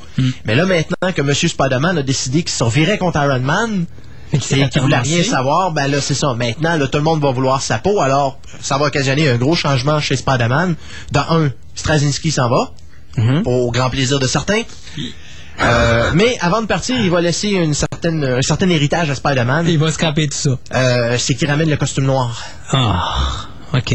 Mais le costume noir, ce qu'on ne sait pas encore, c'est quelle est la provenance de ce costume. Ouais. C'est un autre symbiote? La question se pose. Parce que ça se peut qu'il y ait un autre symbiote à quelque part, là. Tu sais, Venom, pas la seule, d'après moi, là. Il peut avoir. mais plus- t'as Venom, Carnage. Venom, Venom, ben, t'as Toxin, le dernier qui a été Ouais. fait l'année passée. C'est ça. Mais tu sais, ça veut dire que c'était des races, ça, des symbiotes, là, tu sais. Mhm. Parce qu'à un moment donné, s'il en a trop, ça, ça perd son intérêt. Bon, aussi, je là. sais, là, mais euh, il peut amener quand, quand même que c'est bien traité. Avec Bon. Straczynski? Ben euh, là, Straczynski, il il lâche. Spider-Man pour une raison très simple. L'année prochaine, il tombe sur un titre qui recommence, un titre qui est abandonné depuis 2004. Qui est Babylone? Non. Non? Thor. Oh mon dieu. Thor refait un, fait un retour suite à Civil War. Le, le clone? Le clone? Non, le vrai. Hein? Mais ça va- c'est peut-être le clone qui va engendrer le vrai, parce que le vrai va peut-être faire. Oh, Oh. J'ai comme cette impression que si les deux en viennent au coup, le clone fera pas long feu. Non, non, c'est sûr, là. Alors, euh, on parle aussi de Annihilation qui est sur les derniers milles après avoir fait un petit ménage dans la galaxie. euh, euh, le grand Annihilus a maintenant pratiquement atteint le pouvoir suprême parce qu'il est arrivé de faire un snack de Galactus. Pour Ceux qui se rappellent, Galactus est quasiment une des entités les plus puissantes dans l'univers Marvel et maintenant Annihilus est rendu tellement puissant qu'il est même capable d'aller siphonner Galactus. Tu fais OK. D'ailleurs, Galactus qui va être un des vilains de Fantastic Four 2. Pas un Ouais. vilain. On le voit à la fin. Ouais, mais regarde, On s'entend, là. On le voit parce qu'il faut le voir, là. Alors, c'est ça. Maintenant, dans la saga Annihilation, on est rendu au, euh, au soubresaut, ou comment je pourrais dire, les, les contre-coups de ce qui s'est passé justement dans, la, mi- dans les mini-séries et dans la, la grosse mini-série Annihilation qui est en train de finir actuellement. Euh, autre chose pour les contre-coups de Civil War, Ouais. de ce- euh, du côté Civil War, premièrement, une confrontation entre Storm et Thor, mais cette fois-ci, on parle du Thor clone. Alors ça, ça va être euh, quelque chose qui risque de brasser pas mal. Euh, du côté de Capitaine America, ben étant donné que sur la- l'affiche on nous indique accès interdit, Ah, on ne sait pas exactement Ouais. qu'est-ce qui va se passer. Euh, disons que je commence à faire euh, pas mal de présomptions à- avec ce qui s'en vient, mais enfin, on va attendre pour. Je euh, pense qu'il y a du monde qui commence à avoir une indigestion de Civil War, là, parce que là, il y en a trop. C'est parce qu'il retarde. Il y a En ça, plus. puis il y en a trop, à un moment donné. Ouais, c'est je sais. ridicule, là. Pour suivre ta saga, faut que tu suives plein de comics. Ouais, mais c'est ça qui fait vendre le comic aussi. Ouais, mais- Puis, je m'excuse, mais Civil War, c'est la, actuellement l'histoire qui a, qui, euh, comment je pourrais dire, ramène le plus de lecteurs vers le comic book. Ça, je suis d'accord. Même moi, j'ai Puis- j'ai- j'ai plus Puis- de Marvel, puis mais je je dis suis d'accord avec toi là-dessus, mais le problème actuel, c'est que oui, il y a un, ça traîne trop, Mhm. puis deux, là, il y a- ça, ça part de, de tout bord, de tout côté. Fait que là, les gens sont obligés d'investir de plus en plus sur ça pour avoir tout le, le Civil War Je te dirais, le, le- problème avec Civil War, c'est que quand ils ont commencé à faire les couvertures spéciales, à marquer en gros Civil War, il aurait dû faire un code de couleur concernant l'importance de l'histoire que tu vas lire face à la storyline au complet. Exact. Parce que tu vas avoir lire, tu vas lire une bande dessinée euh, justement euh, de Civil War, mais tu sais pas exactement comment elle est importante dans l'ensemble de ce que tu vas lire. Parce que Civil War, la mini-série en tant que telle, couvre seulement une partie de tout ce qui se passe là-dedans. Mhm. Puis je te dirais, c'est les gros moments forts. mais tu es obligé de suivre un paquet d'autres titres pour avoir des répercussions comme euh, justement euh, euh, l'enterrement de Giant Man, puis toutes les, les autres trucs, justement les répercussions avec Spider-Man aussi, ben faut que tu suives les autres titres de Spider-Man. Ouais, c'est ça. Que on est encore, euh, on a encore pour un petit bout avec ça. On parle euh, là le prochain numéro justement de Civil War, le numéro 6 est dû pour la première semaine de janvier, et ensuite on clôt, euh, on clôt l'histoire à la fin janvier avec le numéro 7, parce qu'après ça. C'est, on va rentrer dans les gros canons. Premièrement, il y a un certain géant vert qui a été exilé de la, euh, de la Terre et envoyé sur une planète où il est forcé à faire des combats de gladiateurs, qui va faire un retour sur Terre et qui va se mettre à casser la baraque. Alors ça, ça va être fort sympathique. Ensuite, euh, bon, du côté des New Avengers, ce que j'ignore concernant justement les New Avengers, c'est si le titre va survivre au-delà de Civil War, étant donné qu'il y a un nouveau titre des Vengeurs qui va commencer au mois de mars. Alors ça, pour l'instant, j'attends d'avoir plus d'informations. Euh, D'un autre côté aussi, euh, il y a toujours la mini-série avec le gros méchant euh, qui nous avait donné la storyline en 96, le, le personnage Onslaught. OK. Qui a fait, qui fait un retour euh, justement euh, dans l'univers Marvel. Euh, ensuite, il y a euh, le titre She-Hulk actuellement qui se trouve à faire une histoire où She-Hulk, qui est la cousine de Bruce Banner, euh, va rencontrer des adversaires de Hulk, étant donné que Hulk a disparu de la planète depuis euh, déjà pratiquement un an. C'est sûr, c'est le fun, hein? Chaque fois qu'il y a un super-héros qui porte presque le même nom que l'autre super-héros, c'est toujours un lien de famille. Supergirl, sa cousine. Ah, Euh, Miss Marvel, c'est l'exception. Miss Marvel n'a aucun lien de parenté avec Captain Marvel. OK. Bon, OK, il y a une exception à la règle, mais en général, là. Ouais, il y a toujours des, des liens familiaux, ben, comme euh, X-23 et Wolverine. Ouais, c'est ça. X-23, c'est un clone de Wolverine, mais un clone féminin. Euh, Comment qu'un clone peut être féminin? Ben, ça, là. Ben, les c'est- mystères du comic book, là. Ben non. Ben non, absolument Il pas. défend encore son comic. Non, ça n'a rien à voir avec le comic, ça a rapport avec la science. Il C'est quoi, la la- génétique. c'est quoi la génétique, je veux dire, le, le, le marqueur qui indique gars ou fille? C'est quoi? C'est un marqueur? Ouais. T'es capable de le, de le manipuler, exact. tu sais, c'est- ça devrait pas être... En tout cas, Marc, moi pas scientifique, hein? Moi, moi j'aime la science-fiction. Il y a une, Fiction. une grosse marge. Ça prendrait mais ben, souvent, la science-fiction va amener des trucs qui vont dire Ouais, mais c'est vrai, si on essaye ça, est-ce que c'est faisable? Fait que. Mais euh, ça, ça nous aurait pris notre physicien euh, pour nous parler de ça. Stéphane. Ouais, mais euh, Stéphane. Stéphane, il est pas généticien non, Non, plus. mais il il a probablement un avoir, niveau de compréhension là-dessus qui dépasse le nôtre, ça j'en conviens là, mais euh, Ça, puis ma blonde. Moi, un clone, c'est juste, on trouve du sang dans des moustiques, puis on fait des dinosaures avec. OK, il y a tout mais le non, mais non, c'est c'est la, la formule pour faire des Stormtroopers, tu l'as Ah non, Ouais. non, non, c'est faire, faire plusieurs Arnold Schwarzenegger. Ah oui, c'est vrai.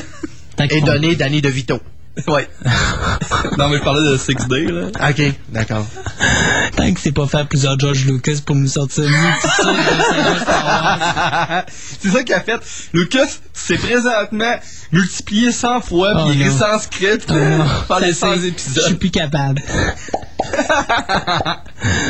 oh, Mon délire. Oh, oui, complètement. Bon, euh, justement, en parlant de Miss Marvel tout à l'heure, euh, le Essential qu'on va avoir au mois de février, euh, au- on va avoir celui de Peter Parker Spectacular Spider-Man volume 3. Mais on va avoir aussi le volume 1 de Miss Marvel qui vont relater les, euh, la première série de Miss Marvel des années Mais c'est-tu euh, la Miss 70. Marvel euh, Jean Grey? Non. Non, Non, ok, non, c'est ça que je veux savoir parce que ça me même. Puis en passant, Jean Grey, c'est Marvel Girl et Ah, non Miss Marvel. Excuse-moi, là. Ça, ça Euh, ressemble tellement. Non, non, fais pas l'erreur, là. C'est- Les noms sont pas à bonne place, là. Ouais, mais c'est, l'originalité Marvel, ça t'en reviens. Non, non, non, non. C'est l'originalité Stanley. Stanley, tu remarqueras combien de personnages aussi, lui aussi, qui ont des initiales similaires. Bruce Banner. Ouais, mais, Reed ouais, mais ça, il l'a déjà expliqué pourquoi. Il est après à retenir les noms des personnages, c'est qu'il prenait des. euh, des... Ouais, c'est S'il pour en ça- savait un, il savait l'autre automatiquement. Ben, c'est aussi pire que la raison pour laquelle Hulk s'appelle Robert Bruce Banner. Ah oui, c'est, c'est une erreur, là. Ben oui. Puis il, c'est appelait, voir, il, appelait, euh, il appelait Banner Bob Banner dans Fantastic Betty Four. Ross, c'était Betty Brant à un moment donné, ou le contraire, là, il avait versé les noms. Oh, là, il ça, est- c'est- c'est des erreurs qu'il y, a eu dans plusieurs comics, là. euh, D'ailleurs. S'appelait Betty Ross, puis Betty Ross s'appelait Betty Brant. Ah, c'est parce qu'à ce moment-là, euh, c'était son nom de fille? Non, non, non, c'est c'est Stan, deux c'est personnages qui arrêtait différents. pas de se mêler. C'est Ça, ça. regarde, euh, il y a même le Docteur Octopus qui appelle Spider-Man Superman dans le, dans, dans le numéro 3. Fait que, des, des, des trucs de ce genre-là, là, chez, chez Marvel dans les années 60, regarde, euh, Stan faisait quoi? En moyenne, peut-être 10 à 15 titres par mois. Ah, c'est fou. Ça, c'était sans compter les titres de romance puis les titres d'humour. Ouais. Millie de Mandel, la plupart des histoires cucu qu'il y avait là-dedans, genre Archie, c'est lui qui les écrivait. Il écrivait ça? Ben oui. Tu sais, euh, Patty Ouais, Walker. Un king. Ah, je connais rien à science. Le gars va être piqué par une araignée radioactive. Oh, des rayons gamma. Tu sais, c'était quoi des rayons gamma? C'est pas grave, c'est cool. Non, mais c'est quoi, là? Moi, là, j'étais un enfant, je lis des comics. Je veux devenir rock. Je me garoche des rayons gamma d'en face. Qu'est-ce que je vais attraper? C'est pas devenir rock, c'est attraper le cancer. Non, mais. non, mais quand même, il faut lui donner crédit là, pour ce qu'il a fait. Ouais, je sais, mais on aime ça en rire parce que Ouais. lui-même en rit. Quand on l'écoute en entrevue, il en rit de ça aujourd'hui. Ouais, c'est parce que c'est cheesy un peu. là. Mais rendez-vous compte que ce gars-là écrivait tellement à cette époque-là. Et aujourd'hui, t'as un gars qui a peut-être un comique à faire, puis il trouve le moyen trois mois en retard parce qu'il a trop de job à faire, puis il n'y arrive pas. Ouais, mais t'avais Ouais, de Marvel, oui. Il écrivait à la méthode Marvel. C'était pas pareil, là. Ouais, c'est ça. C'est parce que bien souvent, c'était c'était l'écrivain et le dessinateur qui discutaient. L'écrivain allait faire son histoire, lui, après ça, prenait les pages, puis il remplissait les bulles. Mais il se rappelait pas de ce qu'il avait écrit le mois d'avant. Là- Stan Lee, qu'est-ce qu'il faisait? C'est qu'il donnait un paragraphe à ses dessinateurs. Voici qu'est-ce que je veux dans le comic. Le comic revenait, il écrivait des dialogues. Mais des fois, ça n'avait même plus rapport. que- Si t'es pas capable de te rappeler de ce que t'as fait le mois avant parce que t'en t'en as trop fait, Ah t'es ouais. en train de dire que, je sais pas moi, Conan est en train de déjeuner avec euh, Millie de Mandel, il y a un problème. là. Mais ça, c'est- c'était typique de, de Stanley à, à cette époque-là. Mais c'était à ça qu'il faisait le cachet Marvel. Ben oui. Alors, euh, j'ai fait un survol rapide de ce qu'il y avait euh, au-delà de Marvel et soudainement, euh, je me dis, ouais, je pense que c'est pas mal tout pour ce playlist-là. Ben, on est en fin d'année aussi, là. Ouais. C'est Hey, ça. les, Ben là, les storylines on a commencent au mois de janvier, février. Ben là, ça va être mars là. parce que là, t'as World War Hulk qui s'en vient sur, Non, mais chez, euh, c'est chez quoi Marvel, le. justement, là. Tu me parlais d'une série qui allait faire suite à Civil War.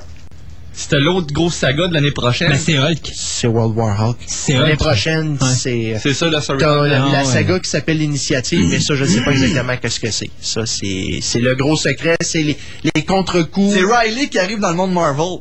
Ah, shut up. Riley. Le personnage de Buffy dans Ouais. l'Initiative. Ah. T'es en train de mélanger toutes les cartes. Ouais, là, là. ouais. Ça, il fait pas que Joss Whedon De toute façon, regarde, j'ai hâte de voir Hulk quand tu vas venir. Ça va être un massacre, là, épouvantable. Ah ouais. Ce qui est le plus drôle, c'est que là où c'est que Spider-Man aurait peut-être eu tendance à se mettre dans ses jambes, étant donné que Spider-Man a comme été mis de côté, euh, on risque d'avoir des belles unions. Ouais.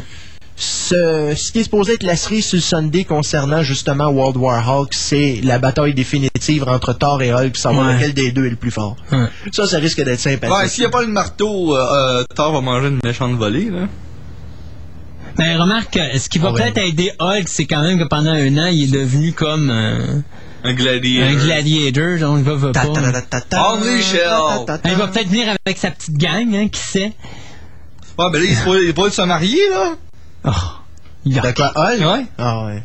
Mon Dieu. Le prochain comic qui se marie, là. Ou ben c'est fait dans le dernier, l'un des Ah, deux, arrêtez, vous allez me Avec une princesse euh, alien, là. Comme d'habitude, on a dépassé notre temps, mais ça, c'est régulier chez nous. Hein? Euh, hey, j'ai, j'ai un de nos animateurs, ben pas de nos animateurs, un de nos euh, auditeurs qui nous a appelé tantôt, euh, Monsieur Luc, qui euh, vous souhaite à tout le monde euh, un joyeux Noël. Monsieur Ménard. Ben oui. On peut plus dire joyeux Noël. C'est rendu un accommodement raisonnable. Faut dire joyeuse fête maintenant. Ouais, on ben- n'a plus le droit de dire ça. Alors moi, je vais dire Black Christmas.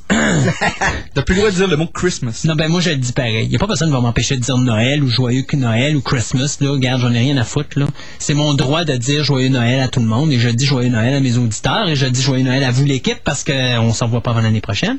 Je pense que la prochaine euh, émission sera avec moi. Euh, c'est en la deuxième après, parce que la première, ça va être avec euh. Sébastien et, euh, et Stéphane. Mais là, nous, on vient en onde le 13, donc euh, prenez ça en note, les auditeurs. Là, on est en congé pour les trois prochaines semaines. Et oui, les fêtes de Noël vont être off cette année. Mais euh, on non. va aller voir de, de la boxe au cinéma. Ouais, on va aller voir Rocky, ça, ça va être notre film de, de Noël. C'est très drôle, hein? On fait une émission, ça science sur le, euh, Ouais, mais regarde, la on est mais- fanboy aussi, faut se le dire. là. Fa- fa- moi, je trouve que Fantastica, l'émission, c'est plus une émission sur des choses qu'on tripe, plus que ça, on peut élargir. C'est horreur, On- science-fiction. ben- On peut Ah. déborder, Ben, mais principalement notre créneau, je c'est le sais, science-fiction, mais c'est déjà, déjà James Bond, c'est pas. C'est pas de l'horreur science-fiction. Ben, c'est la, ce qu'amène James Moonraker. Bond. Bon, ce qu'amène Ouais. James. Bond dans le domaine science-fiction, c'est tous les gadgets. Ah. C'est sûr que Casino Royale, euh, ça démolit ça parce qu'il n'y en a pas. Ben, le défibrillateur. là. Mais euh... C'est vrai, il y a des dans son coffre à garde-char. OK, mais c'est à peu près ça. C'est c'est euh, techniquement parlant, les gadgets étaient un petit peu plus avancés que ce qu'on connaissait. Donc, ça rentre un petit peu science-fiction. Donc, c'est la raison pourquoi James Bond, j'en parle un peu. Au même titre que Indiana Jones tombe un petit peu Ouais, mais dans là, le fantastique, il y a du fantastique, C'est il y a ça. du paranormal, Mais, mais on se comprend euh, que c'est de l'aventure avant tout, mais il y a une petite touche fantastique, on en parle. C'est ça que des fois, on déborde sur ces sujets-là. Euh, Rocky, c'est juste parce que là, effectivement, on est passionné, puis euh, je pense que on c'est est des fanboys aussi. après. Pirates des Caraïbes 2, ça va être le film de l'année. Tant qu'à moi, là, euh, ça risque d'être dur à déplacer. pour, euh, ça va être quelque chose à voir. Je peux pas trop parler, mais... euh, Euh, euh, je le sais tu vas pas trop parler, mais regarde, nous la surprise, on va aller s'amuser. Hey les gars, joyeux Noël encore. Toi aussi, Christophe. Puis euh, passez une bonne année, soyez prudents. À vous les auditeurs, même chose, s'il vous plaît, soyez prudents sur les routes. On veut vous revoir après les fêtes, ça c'est certain. Nous, ben c'est ça, on s'absente donc trois semaines, on revient un 13, mais c'est pas un vendredi, donc on est correct. Euh, donc le 13 Sunday janvier. the 13. Oh, Non, Saturday. Ah, c'est vrai. Faut pas dire Saturday the 14, là, tu sais, c'est... ça, T'as pas le film avec Richard Benjamin? c'est ça. Donc, euh, samedi le 13 janvier, on va être de retour en ondes pour une autre édition de Fantastica, l'émission radio. Et sur ça, ben moi, je vous laisse sur ce que moi, je considère au niveau musical, peut-être le plus beau bout musical dans une comédie, euh, dans une comédie musicale, qui est Doll on a Music Box, euh, qui est petit bout vraiment, vraiment cute dans Chitty Chitty Bang Bang. Et donc, euh, on se dit joyeuse fête tout le monde et à dans trois semaines. Bye bye. This is no ordinary doll. Watch very carefully.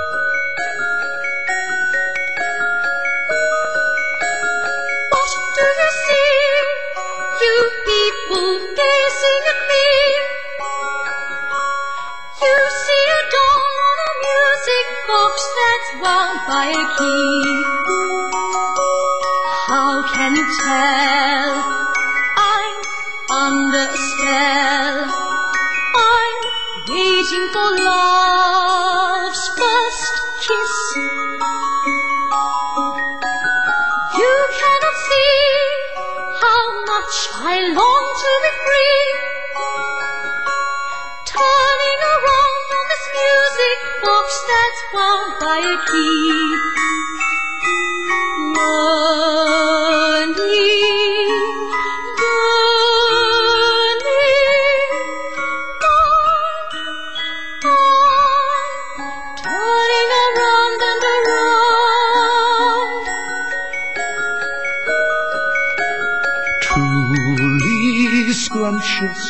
You're truly, truly scrumptious.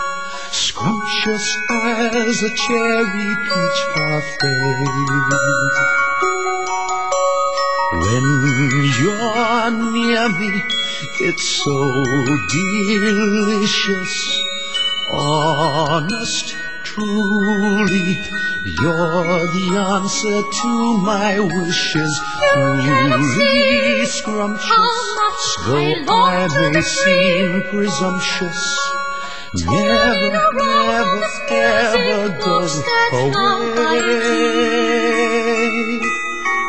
My heart beats so unruly because I love you truly, honest, truly. I'd Turning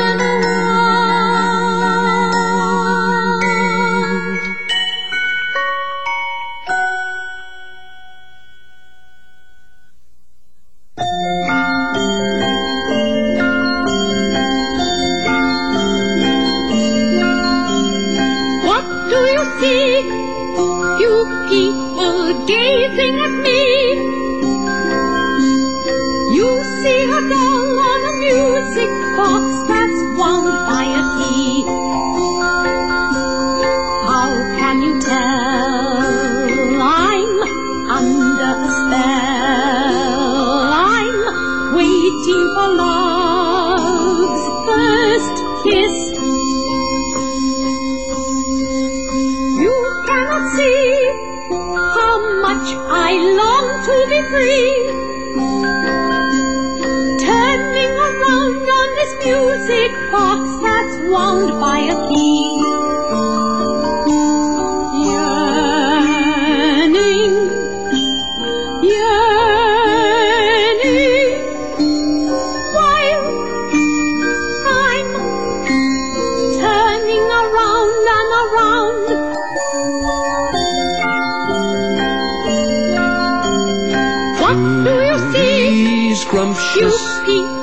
Gazing at me. truly scrumptious.